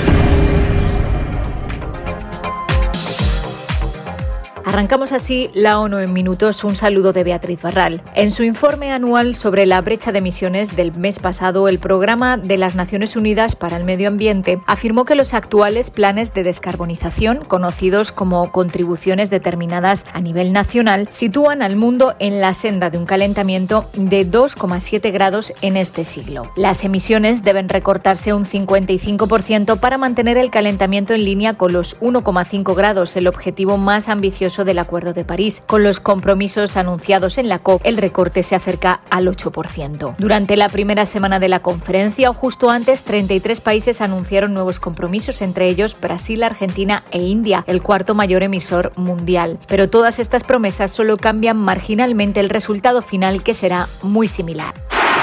Cambiamos de asunto. Las agencias de la ONU para los refugiados y migrantes piden a Bielorrusia y a Polonia que se les permita acceder de inmediato al grupo de personas que se encuentra atrapado en la frontera y aseguran que usar a estas personas para conseguir fines políticos es deplorable y debe cesar. El ACNUR y la OIM se han puesto en contacto con ambos gobiernos y piden que se resuelva urgentemente la situación y poder acceder de forma inmediata y sin obstáculos al grupo para llevarles ayuda, identificar a las personas que necesiten protección internacional y permitir que quienes desean solicitar asilo puedan hacerlo. Después de que varias personas murieran en las últimas semanas, las agencias dicen que es imperativo evitar más pérdidas de vidas. Seguro recuerdan los problemas de suministros de mascarillas y equipos de protección al inicio de la pandemia. Bueno, ahora faltan jeringuillas para vacunar. La Organización Mundial de la Salud asegura que puede haber un gran déficit el año que viene. Andrés Manuel López Obrador presentó un plan para lograr una vida digna para 750 millones de personas pobres en todo el mundo que viven con menos de 2 dólares al día. El plan requeriría una inversión de un billón de dólares anuales que se financiaría con un 4% de los ingresos de las personas más ricas del mundo, un 4% de los ingresos de las mil corporaciones más grandes y un 0,2% del PIB de cada país del G20. El presidente mexicano dijo también que la distribución injusta de las vacunas contra el COVID-19 ha un fracaso doloroso. Hasta aquí las noticias más destacadas de las Naciones Unidas.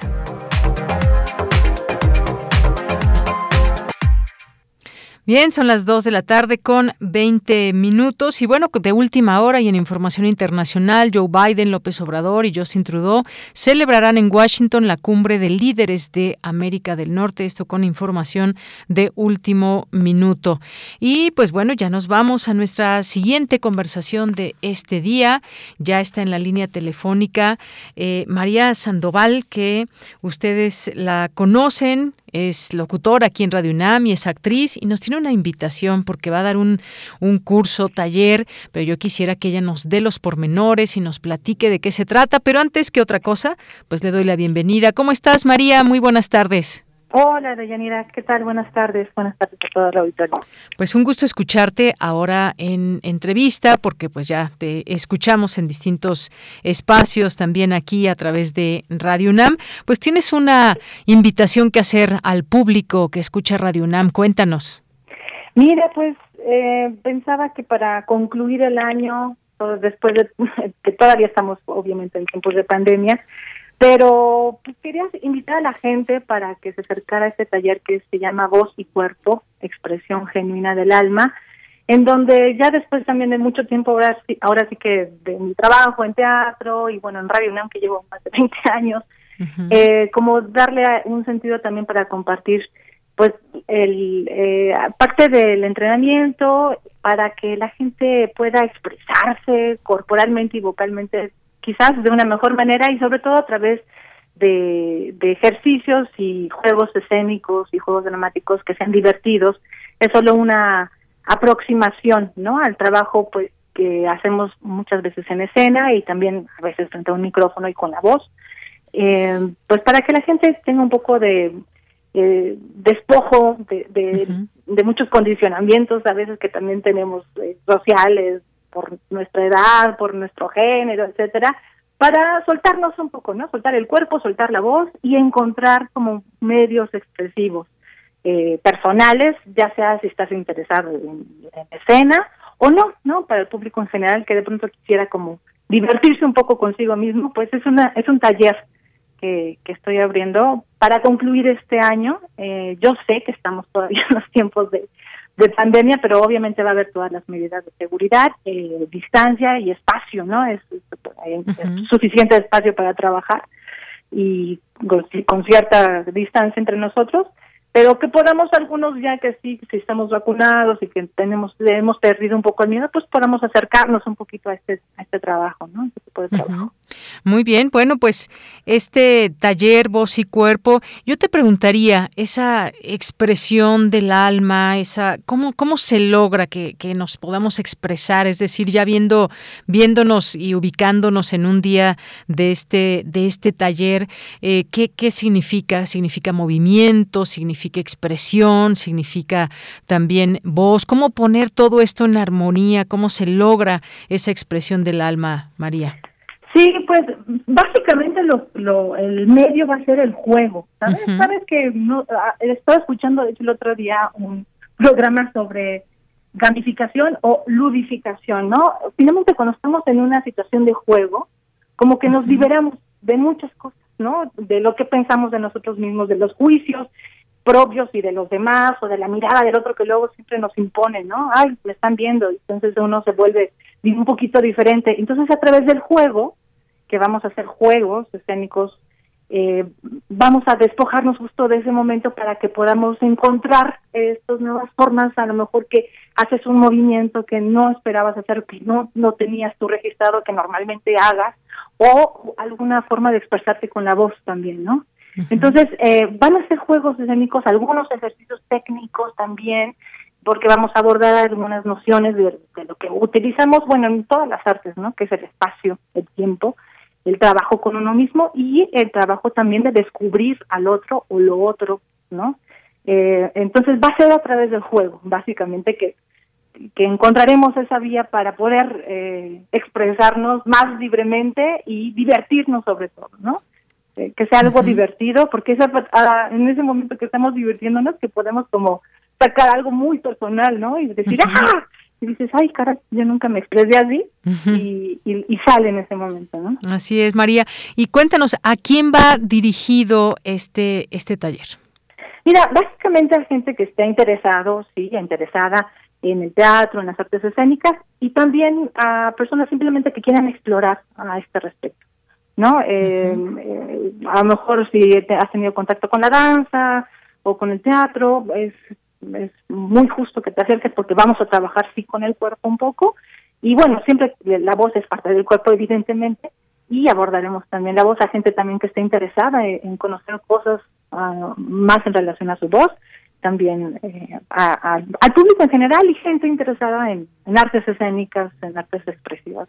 Pero también a público en general. Sí, a público en general. Sí, Muy bien. Sí, totalmente. Bueno, pues quienes nos están escuchando y que van siguiendo esta plática con María Sandoval, pues no duden en eh, pues informarse si tienen alguna otra pregunta, alguna duda, eh, dónde se pueden comunicar, María, para que tengan esta posibilidad quizás de, de conocer a lo mejor un poco más de detalles, desde el costo, el lugar, en fin, claro. cuéntanos.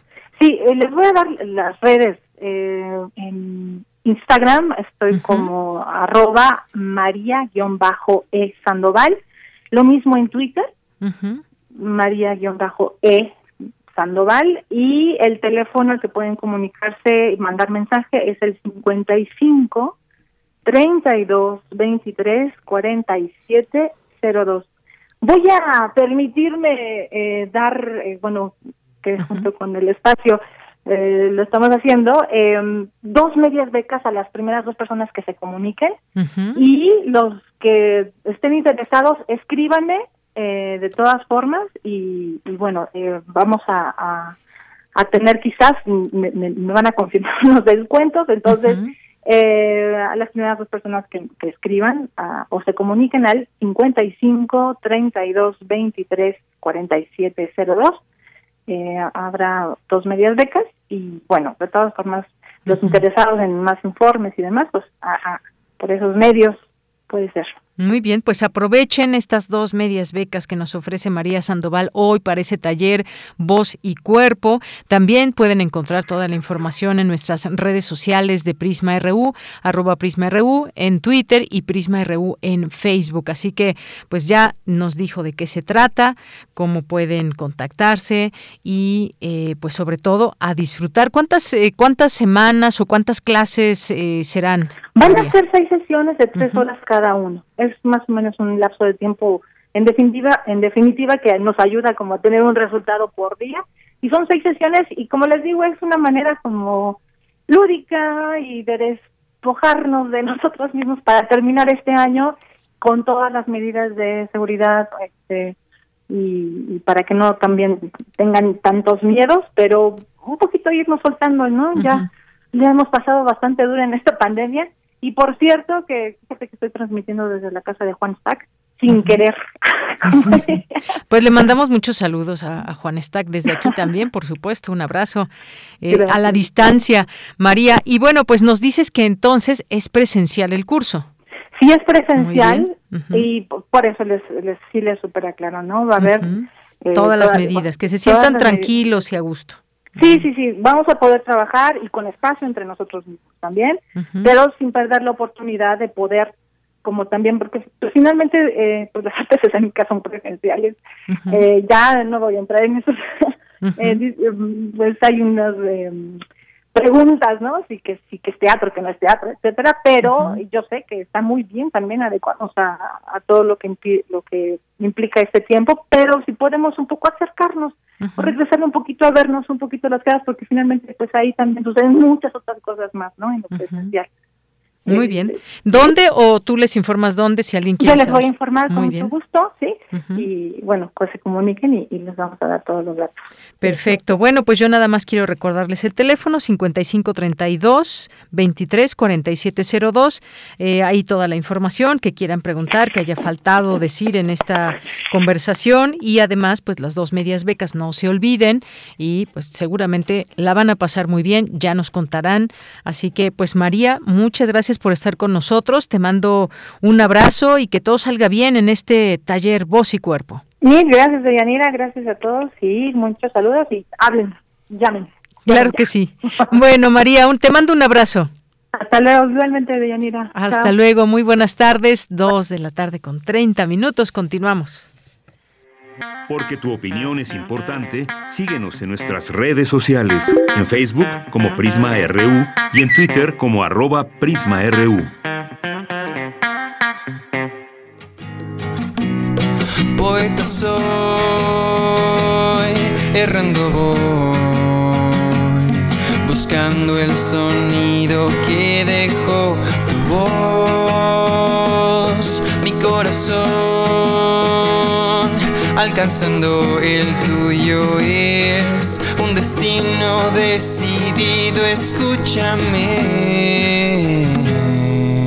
Poetas errantes.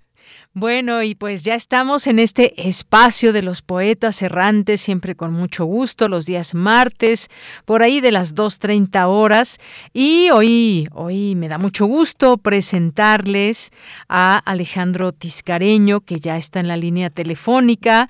Y bueno, antes que nada, antes de darles a conocer esta gran noticia, pues te saludo con mucho gusto. Alejandro, ¿cómo estás? Buenas tardes. Hola, buenas tardes, doña Muy bien, gracias, aquí.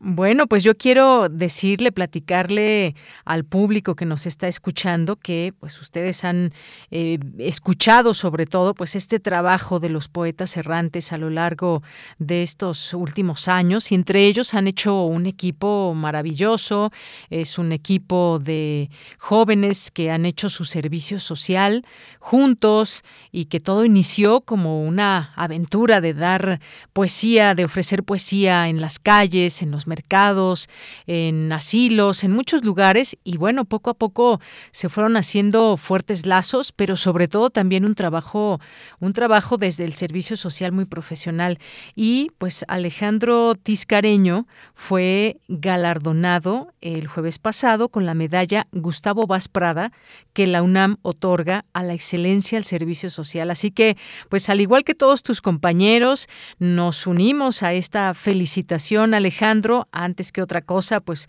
te mando un abrazo a la distancia y felicitarte por esta excelencia al servicio social. Cuéntame un poco de esta experiencia, de cómo cómo ha sido y pues bueno, lo que tú nos quieras decir porque me imagino que la emoción también te ha conmovido.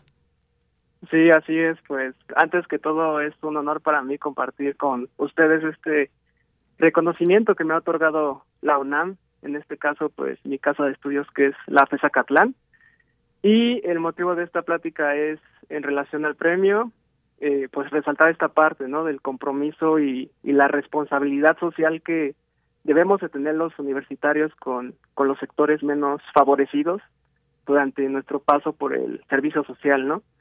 eh, ya que es una pues es una forma de retribuirle a, a nuestro país el, el, esfuerzo que hace para darnos una, una educación de, de calidad. Entonces, bueno, pues partiendo desde mi experiencia como estudiante y, y, egresado, puedo decir que el servicio social es, es una gran oportunidad para, para atender distintas problemáticas que se encuentran muy presentes y, y muy arraigadas en nuestra sociedad como pues la discriminación, eh, la desigualdad, la analfabetización, entre pues otras más, ¿no? Eh, bueno, si, si bien mi perfil profesional me, me ayudó a identificar y profundizar dichas problemáticas eh, de una manera más, más académica, eh, la radio me permitió aplicar soluciones sobre esas problemáticas, en el sentido de que pues la radio tiene tiene un enorme potencial de, de mostrarnos y, y, entender otras realidades de manera más empática.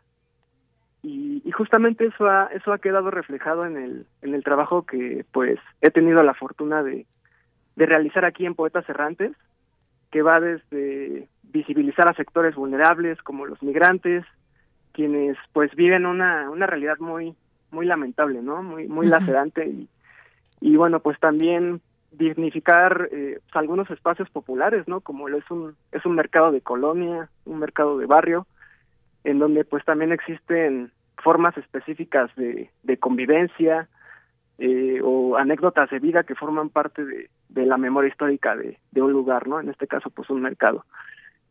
Por ahí Walter Benjamin, filósofo alemán, solía decir que pues una verdadera historia también debe de tomar en cuenta a, los sectores populares. Y, es verdad, o sea, estamos acostumbrados a, que nos hablen de, de grandes hazañas, de memorizarnos incluso pues el nombre de personajes relevantes, ¿no? Que a veces suele ser o los olvidamos o suele ser muy muy aburrido realmente, pero pues lo cierto es que pues también la historia debe de nutrirse de los lugares y y personas más comunes, ¿no? Donde podamos nosotros también sentirnos identificados. Entonces, bueno, pienso yo que pues uno de los potenciales más fuertes que tiene la historia es que nos permite desarrollar valores como la empatía, eh, la tolerancia, el respeto hacia, hacia los demás, hacia la otredad, hacia todos aquellos grupos que no forman parte de, de la élite. Y pues dichos valores están están suscritos cuando nos atrevemos a conocer todas aquellas historias que forman parte de nuestra de nuestra vida cotidiana, ¿no? De lo más inmediato, donde pues existen fiestas populares, creencias, tradiciones, eh, o el lenguaje mismo, ¿no? Que también es un es un elemento cultural importante junto con todos los demás que he mencionado que además de todo pues nos da un sentido de pertenencia, nos da nos da identidad, permite cohesión social. eh, o al menos eso todo eso es lo que yo encontré eh, en el mercado Lázaro Cárdenas, ¿no? Donde tuve pues la oportunidad de entrevistar a varios comerciantes y posteriormente pues realizar una cápsula radiofónica que dignificaba a un comerciante eh, en especial, Don Lalo, que pues aún recuerdo su nombre, que a quien incluso pues le recité un, poema de, de Baudelaire. Bien, Alejandro. sí, sí, sí, dime, dime. Ah, ok, bueno. Y bueno, pues para, para finalizar, eh, pues exhortar no solamente a la comunidad universitaria, sino a todos aquellos que sientan la, la necesidad de, ayudar a los demás, que, que se acerquen a sus comunidades más, más vulnerables. Aquí en Poetas hemos tenido eh, pues el honor de trabajar de cerca no solamente con comerciantes o, migrantes, ¿no? Jóvenes migrantes, sino también con personas de la tercera edad, con jóvenes que han tenido problemas de adicción, y bueno, pues el reto ha sido grande, pero pues siempre podemos aportar un poco desde nuestras respectivas trincheras, ¿no? Creo que estamos todavía ante un momento histórico donde pues es importante todavía atender las necesidades de las personas menos favorecidas y pues más ahorita que estamos atravesando por una pandemia de, de carácter global y que todavía no acaba, ¿no? Pero por ahí ha dejado varias secuelas, pues no solamente de salud, sino también económicas y, y psicológicas también. Claro, nos ha dejado muchas huellas esta pandemia, pero también pues nos deja huellas muchas de las cosas que hacemos y entre ellas pues nuestro servicio social, que digo cada quien que nos esté escuchando, quizás por ahí eh, universitarios que pasaron por este este momento, esos seis meses de servicio social en los que pues uno elige y quizás eh, pues bueno hace un servicio social, prácticas eh, profesionales en otro lugar y demás, pero ese primer digamos, momento en que te enfrentas a un, a un escenario, un ambiente laboral, eh, aunque es un servicio social, lo sabemos, pues no, no hay un pago de por medio, pues entregan su tiempo, entregan eh, su cariño, su sensibilidad, las personas que hacen servicio social. Y bueno, pues estamos, la verdad, muy orgullosos de que nuestra emisora Radio UNAM pues, sea reconocida por esta formación que los estudiantes de servicio social, como el caso de Poetas Errantes, reciben del equipo humano de nuestra radio, porque pues gracias a todos ustedes también nos podemos apoyar en algunas actividades. Ahora mismo, bueno, pues estamos teniendo un, un gran apoyo en nuestras redes sociales con Paulina, ustedes que han tenido a bien, pues todos los martes presentarnos aquí ese trabajo que ustedes llevan a cabo. Hay una carta también que te escribió Vania, que es una de tus compañeras, que pues bueno, te hace un reconocimiento muy importante y, y pues por último, decir, este, e, este trabajo que se hace en equipo también es importante. Llega, llega eh, pues uno en solitario a enfrentarse, eh, pues a ver a qué en su servicio social y creo que este grupo de poetas errantes en particular pues ha logrado, ha logrado ser una, eh, pues un, un lugar de encuentro de muchos jóvenes que algunos ya salieron, otros van llegando y pero esa huella ahí queda y además estoy segura que han hecho entre ustedes buenas amistades. Y solamente decir que esta medalla, eh, doctor Gustavo Vaz Prada, tiene como objetivo reconocer a los universitarios que se hayan distinguido por su participación en programas de servicio social con alto impacto dirigidos a la población menos favorecida y que coadyuven a mejorar sus condiciones de vida, contribuyendo así al desarrollo económico, social y educativo del país. Así que, pues, nos da mucho gusto que estés en estas eh, en estas filas, en estas filas de los poetas errantes. Un saludo a quienes a quien ha logrado congregarlos a todos ustedes, que es Marta Romo, y pues un abrazo para ti y para todos los poetas errantes. Muchas gracias, Alejandro. Sí, muchísimas gracias. Bueno, yo finalmente quiero agradecer a la comunidad radiofónica que siguen de cerca nuestras cápsulas, especialmente pues también a agradecer a la a, la, a mi tutora, a la profesora Marta Romo, quien desde un inicio me, me ha acompañado en toda esta aventura radiofónica. Agradecer pues también a mis compañeros, a los que ya no están, a los que aún se mantienen en el barco. Muchas gracias por sus consejos y apoyo. Y pues finalmente a ustedes, al equipo de Prisma, que nos han abierto las puertas para que nosotros eh, los jóvenes podamos seguir generando historias de vida con un profundo sentido humano que finalmente pues es un valor que caracteriza y debe caracterizar a todas y, todos los universitarios no de esta de esta gran casa de estudios como es la UNAM. Bueno, pues Alejandro Tiscareño, un abrazo para ti enorme y para todo el equipo de Poetas Errantes. Gracias y hasta la próxima. Felicidades. Un abrazo de vuelta. Gracias, hasta luego. Hasta luego. Esta es una producción de Poetas Errantes, unidos con la poesía y el corazón. Algo en ti me es muy familiar. Hay algo en este encuentro que no quiero olvidar. Poeta soy.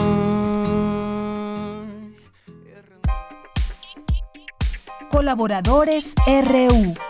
Literatura. Dos de la tarde con 42 minutos y nos vamos ya a la orilla de la tarde con Alejandro Toledo, escritor y ensayista que ya nos acompaña aquí en Prisma RU. Alejandro, bienvenido, buenas tardes. ¿Qué tal, Leyanida? ¿Cómo estás? Muy bien, con gusto de escucharte. Pues adelante, te cedo la palabra. Los oía ahorita al compañero Alejandro Tiscareña, que somos, este, Tocayos. Somos tocayos, compartimos el nombre y, lo, y los felicito a los poetas errantes. Este, fíjate que eh, empezaré de modo indirecto. El fin de semana mi hija y yo, después de año y medio de pandemia, de pronto nos metimos al cine a ver este la película que se llama Eternal, que trata de los dioses eternos o de la de la civilización. Y este es, bueno, fue una una experiencia ahí como regresar al cine después de, todos estos encierros que hemos padecido. Y de pronto en la película es muy curioso porque, bueno, los, estos, este, los personajes de Marvel representan a, exactamente a los dioses, ¿no? Y en algún punto estaban todos situados ahí encima del, Templo Mayor, en, la caída de, de México Tenochtitlan. La fecha es 13 de agosto de 1521 y era muy raro tener esa experiencia de de, ir a ver una película comercial, digamos, de, superhéroes, de aventuras, y de, y de pronto estar en esa, este, ser testigo de ese, de ese momento de la, de la caída de, de México Tenochtitlan el 13 de agosto de 1521, ¿no? Entonces, curiosamente, yo en estos días he estado leyendo el libro de, de Eduardo Matos Moctezuma que se llama Tlatelolco, la última ciudad, la primera resistencia, y él detalla lo que fueron esas jornadas porque después de de, de, acabar con, con el con México Tenochtitlan se fueron a la ciudad vecina que era Tlatelolco y ahí eh, por eso se le conoce como el lugar de la última resistencia. Y este y, hace una, una indagación como muy interesante de lo que fueron esos momentos según los, materiales que él dispone no sabemos que Matos es, es un especialista en el en el tema, lo, maneja muy bien. Hay una colección que es eh, que yo no conocía, que hecha por el Colegio de México y el Fondo de Cultura Económica, que trata de las ciudades importantes de, de la antigüedad mexicana. Y, y el tomo final de esa colección es precisamente este, dedicado a, a Tlatelolco, ¿no? a mí me, me interesó porque me ha interesado el, el sitio, sobre todo a partir de la lectura de la novela José Trigo de, de Fernando del Paso, que es una novela ubicada en los campamentos ferrocarrileros de Nonoalco, Tlatelolco, y que es este y que es una novela que donde también están los ecos de la, antigüedad mexicana. Incluso la misma novela es una pirámide, tiene la estructura de una pirámide con capítulos que van ascendiendo, luego hay un, un punto alto y luego un descenso de los capítulos 9 hasta el 1 como para para regresar, ¿no? Y este y bueno, el movimiento ferrocarrilero de 1958-59 ocurre ahí en ese espacio que también cierra con una gran represión, ¿no?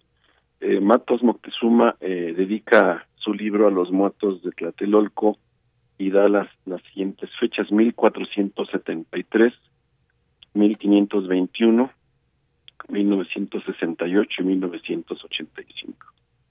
Es decir, 1473 es cuando se da una una guerra entre los eh, los de Tenochtitlan, los los Tenochcas y los Tlatelolcas, que termina también con una con una gran matanza en en, en Tlatelolco, ¿no?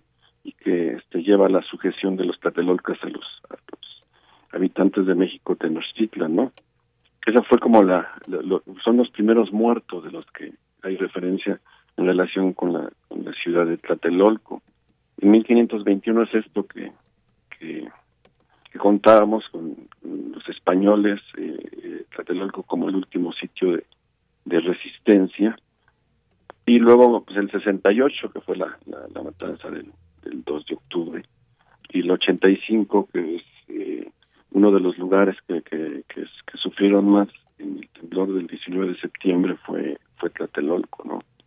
Esas son como las resonancias que tiene el sitio. Yo agregaría en tal caso la represión de 1958-59 al, al movimiento ferrocarrilero, ¿no?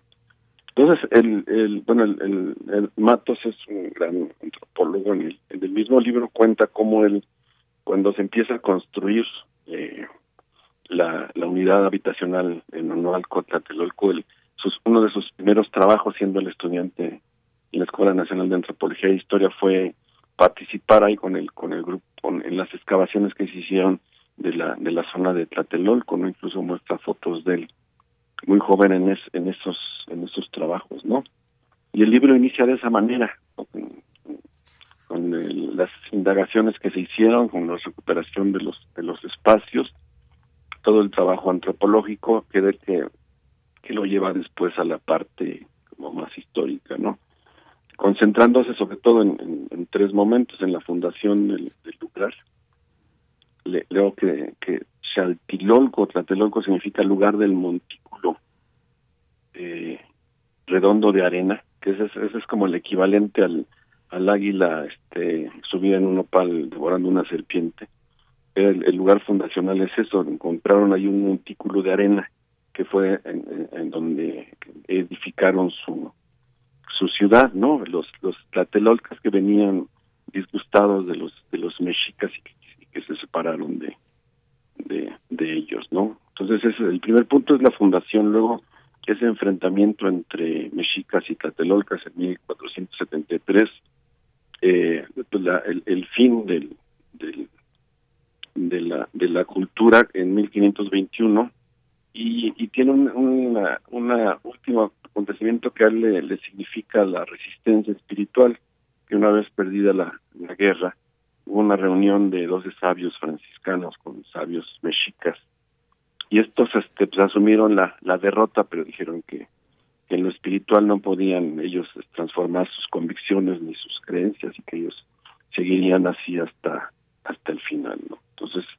este Tlatelolco viene a significar también un sitio de, de resistencias, que, es, que, me parece que es, que es significativo, ¿no? el, el, libro, estos libros de, de, esta colección dedicada a, las ciudades del, México antiguo son ilustrados, están impresos en, papeles, realmente son libros muy muy agradables.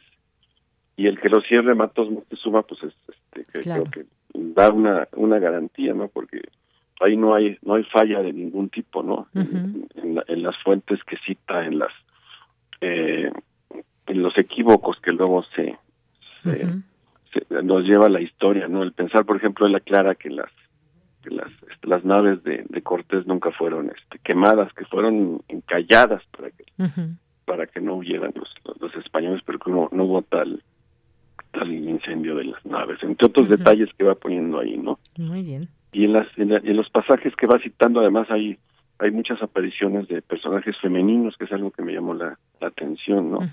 Incluso la guerra entre tlatelolcas y, y, y mexicas empieza por eso, porque unas tlatelolcas que habían ido al mercado a, a México Tenochtitlan fueron hostigadas e incluso violadas por un grupo de mexicas, ¿no? Lo que generó la indignación de los tlatelolcas que emprendieron esa guerra, ¿no? Muy bien, Alejandro. Pues aquí dejamos esta recomendación. Hay una foto de este libro que nos envías ya en nuestras redes sociales. Tlatelolco, la última ciudad, la primera resistencia de Eduardo Matos Moctezuma. Pues muchas gracias, Alejandro. Un abrazo y nos escuchamos en 15 días. Que estés muy bien. Hasta luego. Igualmente, hasta luego. Continuamos y nos vamos a Cultura con Tamara Quirós. Cultura RU.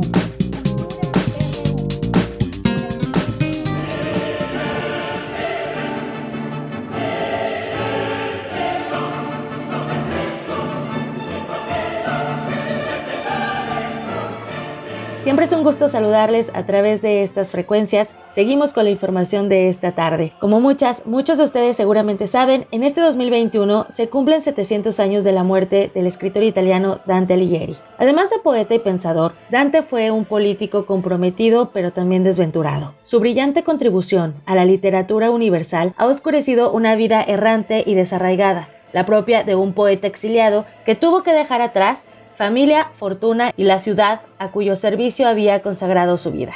Para conmemorarlo y recordar su legado, 140 artistas mexicanos han participado en la muestra Mosaicos para Dante, un abanico de lo que la plástica y gráfica se está realizando en nuestro país. El escenario de esta exposición se encuentra en la Universidad del Claustro de Sor Juana, la cual está realizando eventos en torno a los 700 años del fallecimiento del italiano desde marzo de este año. El texto de presentación de esta muestra está a cargo del escritor Ernesto Lumbreras, quien recientemente recibió el premio iberoamericano Ramón López Velarde. En Mosaicos para Dante, los 140 artistas que forman parte de esta muestra han participado con un aproximado de cinco obras cada uno, producidas ex profeso en un formato seleccionado que busca emular a los mosaicos característicos de Rávena esta ciudad italiana que además albergará la muestra en diciembre. Esta característica une la larga tradición centenaria de la ciudad con el personaje histórico Dante Alighieri. Fernando Aroche Bello, organizador y curador de la muestra, nos comparte más detalles sobre mosaicos para Dante. Esto permite eh,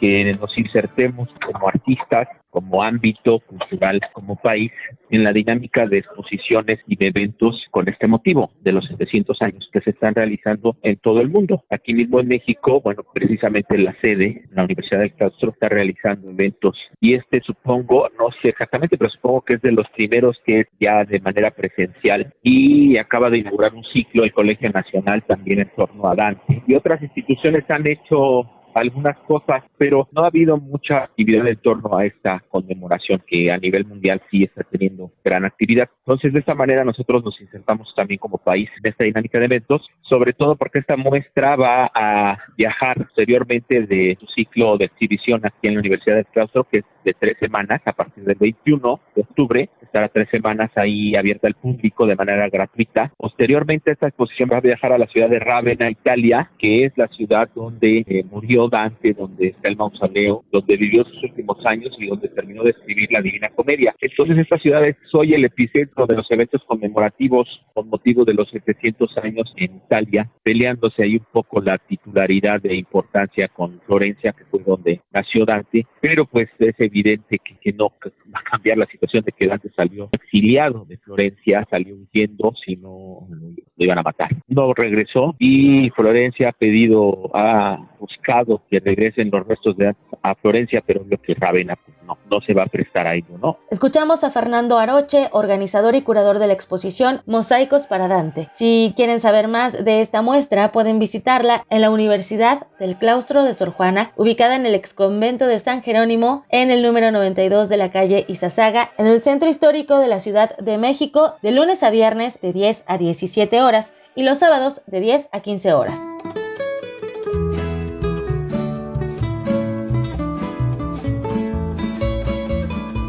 En otra información, el historiador Javier García Diego ingresó al Seminario de Cultura Mexicana como miembro titular. Sobre este tema, conversamos con el doctor Javier García Diego.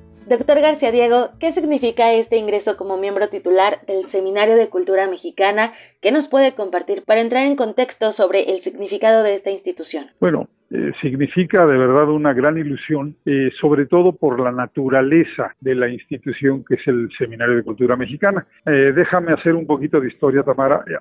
hacia 1939, 40, 41, el gobierno de México dio cobijo al exilio español y en ese exilio español pues vinieron muchos intelectuales a los que el gobierno inmediatamente apoyó.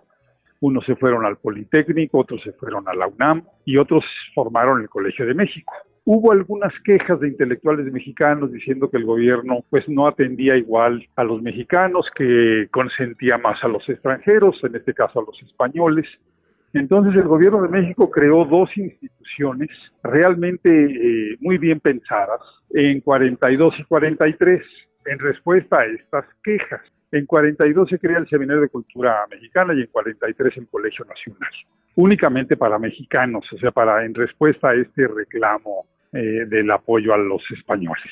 Eh, la diferencia entre el Colegio Nacional y el Seminario de Cultura es muy sencilla. Los eh, miembros del Colegio Nacional tendrían que dar conferencias en la sede, o sea, en el, en el centro histórico de la Ciudad de México. Y los del colegio y los del Seminario de Cultura tenían que dar sus conferencias en la provincia, eh, normatividad que todavía que todavía está vigente. O sea, nosotros tenemos que dar las conferencias en las corresponsalías, que hay como 60 en el país. Entonces, para mí es cerrar la mancuerna. Por un lado, sigo con mi vida académica de docencia, dirección de tesis, publicaciones, y por otro lado, la difusión. Primero en Ciudad de México con el Colegio Nacional y ahora, ahora eh, a todo lo largo y ancho del país en el Seminario de Cultura Mexicana.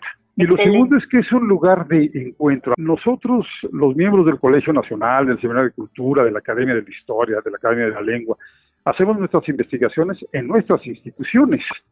Y estos lugares son lugares de encuentro, de sumar, sumar eh, esfuerzos de varias instituciones, del Colegio de México, del INA, del CIDE, de la UNAM. Entonces, son lugares únicos en el país, lugares de encuentro, lugares de suma, lugares en donde podemos dialogar, gente del Colegio de México, de la UNAM, y esto enriquece mucho el debate y la conversación intelectual en el país. ¿no? Por supuesto, claro. Saber qué están haciendo las otras instituciones, sumando esfuerzos. Esto es lo que tiene que hacer el país, sumar esfuerzos, sumar esfuerzos. Tenemos pues muchos compromisos con la sociedad mexicana, tenemos mucho que darle, mucho que regresarle. Claro, doctor, sin duda. Oiga, y este nombramiento eh, reconoce su trayectoria profesional y sus aportaciones a la historia, a la cultura de México y sobre todo estas investigaciones. Usted como miembro del Colegio Nacional, presidente de la Academia Mexicana de Historia y ahora miembro titular del Seminario de Cultura Mexicana, dedicará su discurso de ingreso a Jesús Reyes Heroles. Se cumplen 100 años de su, de su nacimiento, entonces eh, me gustaría que, que nos platicara, ¿no? Más acerca también de esto. Sí, es, es, creo que es importante porque este año hemos tenido muchas conmemoraciones históricas. Los 500 años de eso que nos enseñaron desde chiquitos a llamarle la conquista. Pues claro que hubo destrucción y hubo violencia, no se puede negar. Luego, los 200 años de la consumación de la independencia. Me estoy reduciendo los más importantes, Tamara, ¿eh? porque hubo otras conmemoraciones que no tienen el mismo valor. Luego, los 100 años de la fundación de la CEP, que creo que es una de las instituciones más importantes creadas por la Revolución Mexicana, porque es educación, es cultura, es arte, es el ascenso de los niños y jóvenes de México, en fin. Y el otro era los 100 años de Reyes Heroles.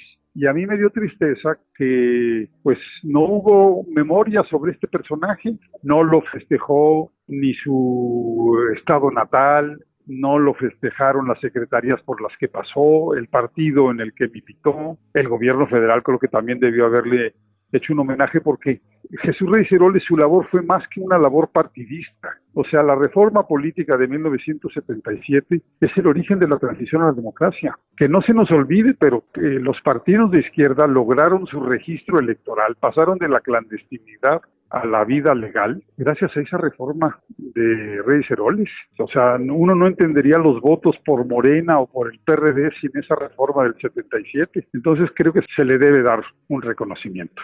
Qué importante, doctor, remontar retroceder en el tiempo para entender parte de lo que sucede en nuestro país en el presente y usted es lo que hace desde su labor como historiador. Pues eso, eso es el presente. El presente es una acumulación de, antecedentes, de procesos exitosos, de procesos fallidos. Pues eso es, eso es el presente no se puede distinguir entre presente e historia, es un todo continuo. Sin duda. Doctor, le agradezco muchísimo estos minutos para platicarnos de este ingreso al Seminario de Cultura Mexicana. Gracias por estos minutos para el auditorio de Radio UNAM. No, mi, mayor saludo para Radio UNAM. ¿eh? Es mi alma mater. De hecho, está en casa. Bueno, un gran saludo a toda la comunidad UNAM, a todos que muy bien. Y felicidades por el triunfo contra el Cruz Azul. sí, que, que esta semana estuvo eh, cardíaco. Cardíaca. muy bueno. Muchísimas gracias, que Tamara. muy bien. Hasta luego. Hasta luego. Gracias. El doctor Javier García Diego es presidente de la Academia Mexicana de Historia, miembro del Colegio Nacional y miembro titular del Seminario de Cultura Mexicana. Con esto llegamos al final del programa. Que tengan excelente tarde. De Yanira, regreso contigo. Gracias, Tamara. Y nos despedimos. Solamente le informo que la maestra Beatriz Solís Lere forma parte ya del Consejo Ciudadano de Radio y TV UNAM.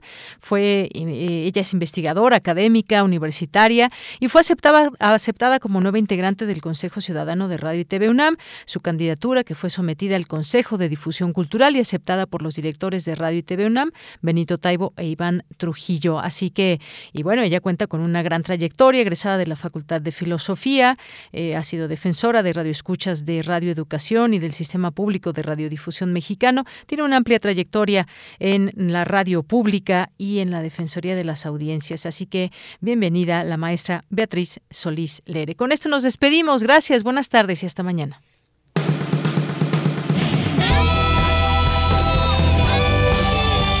Prisma RU.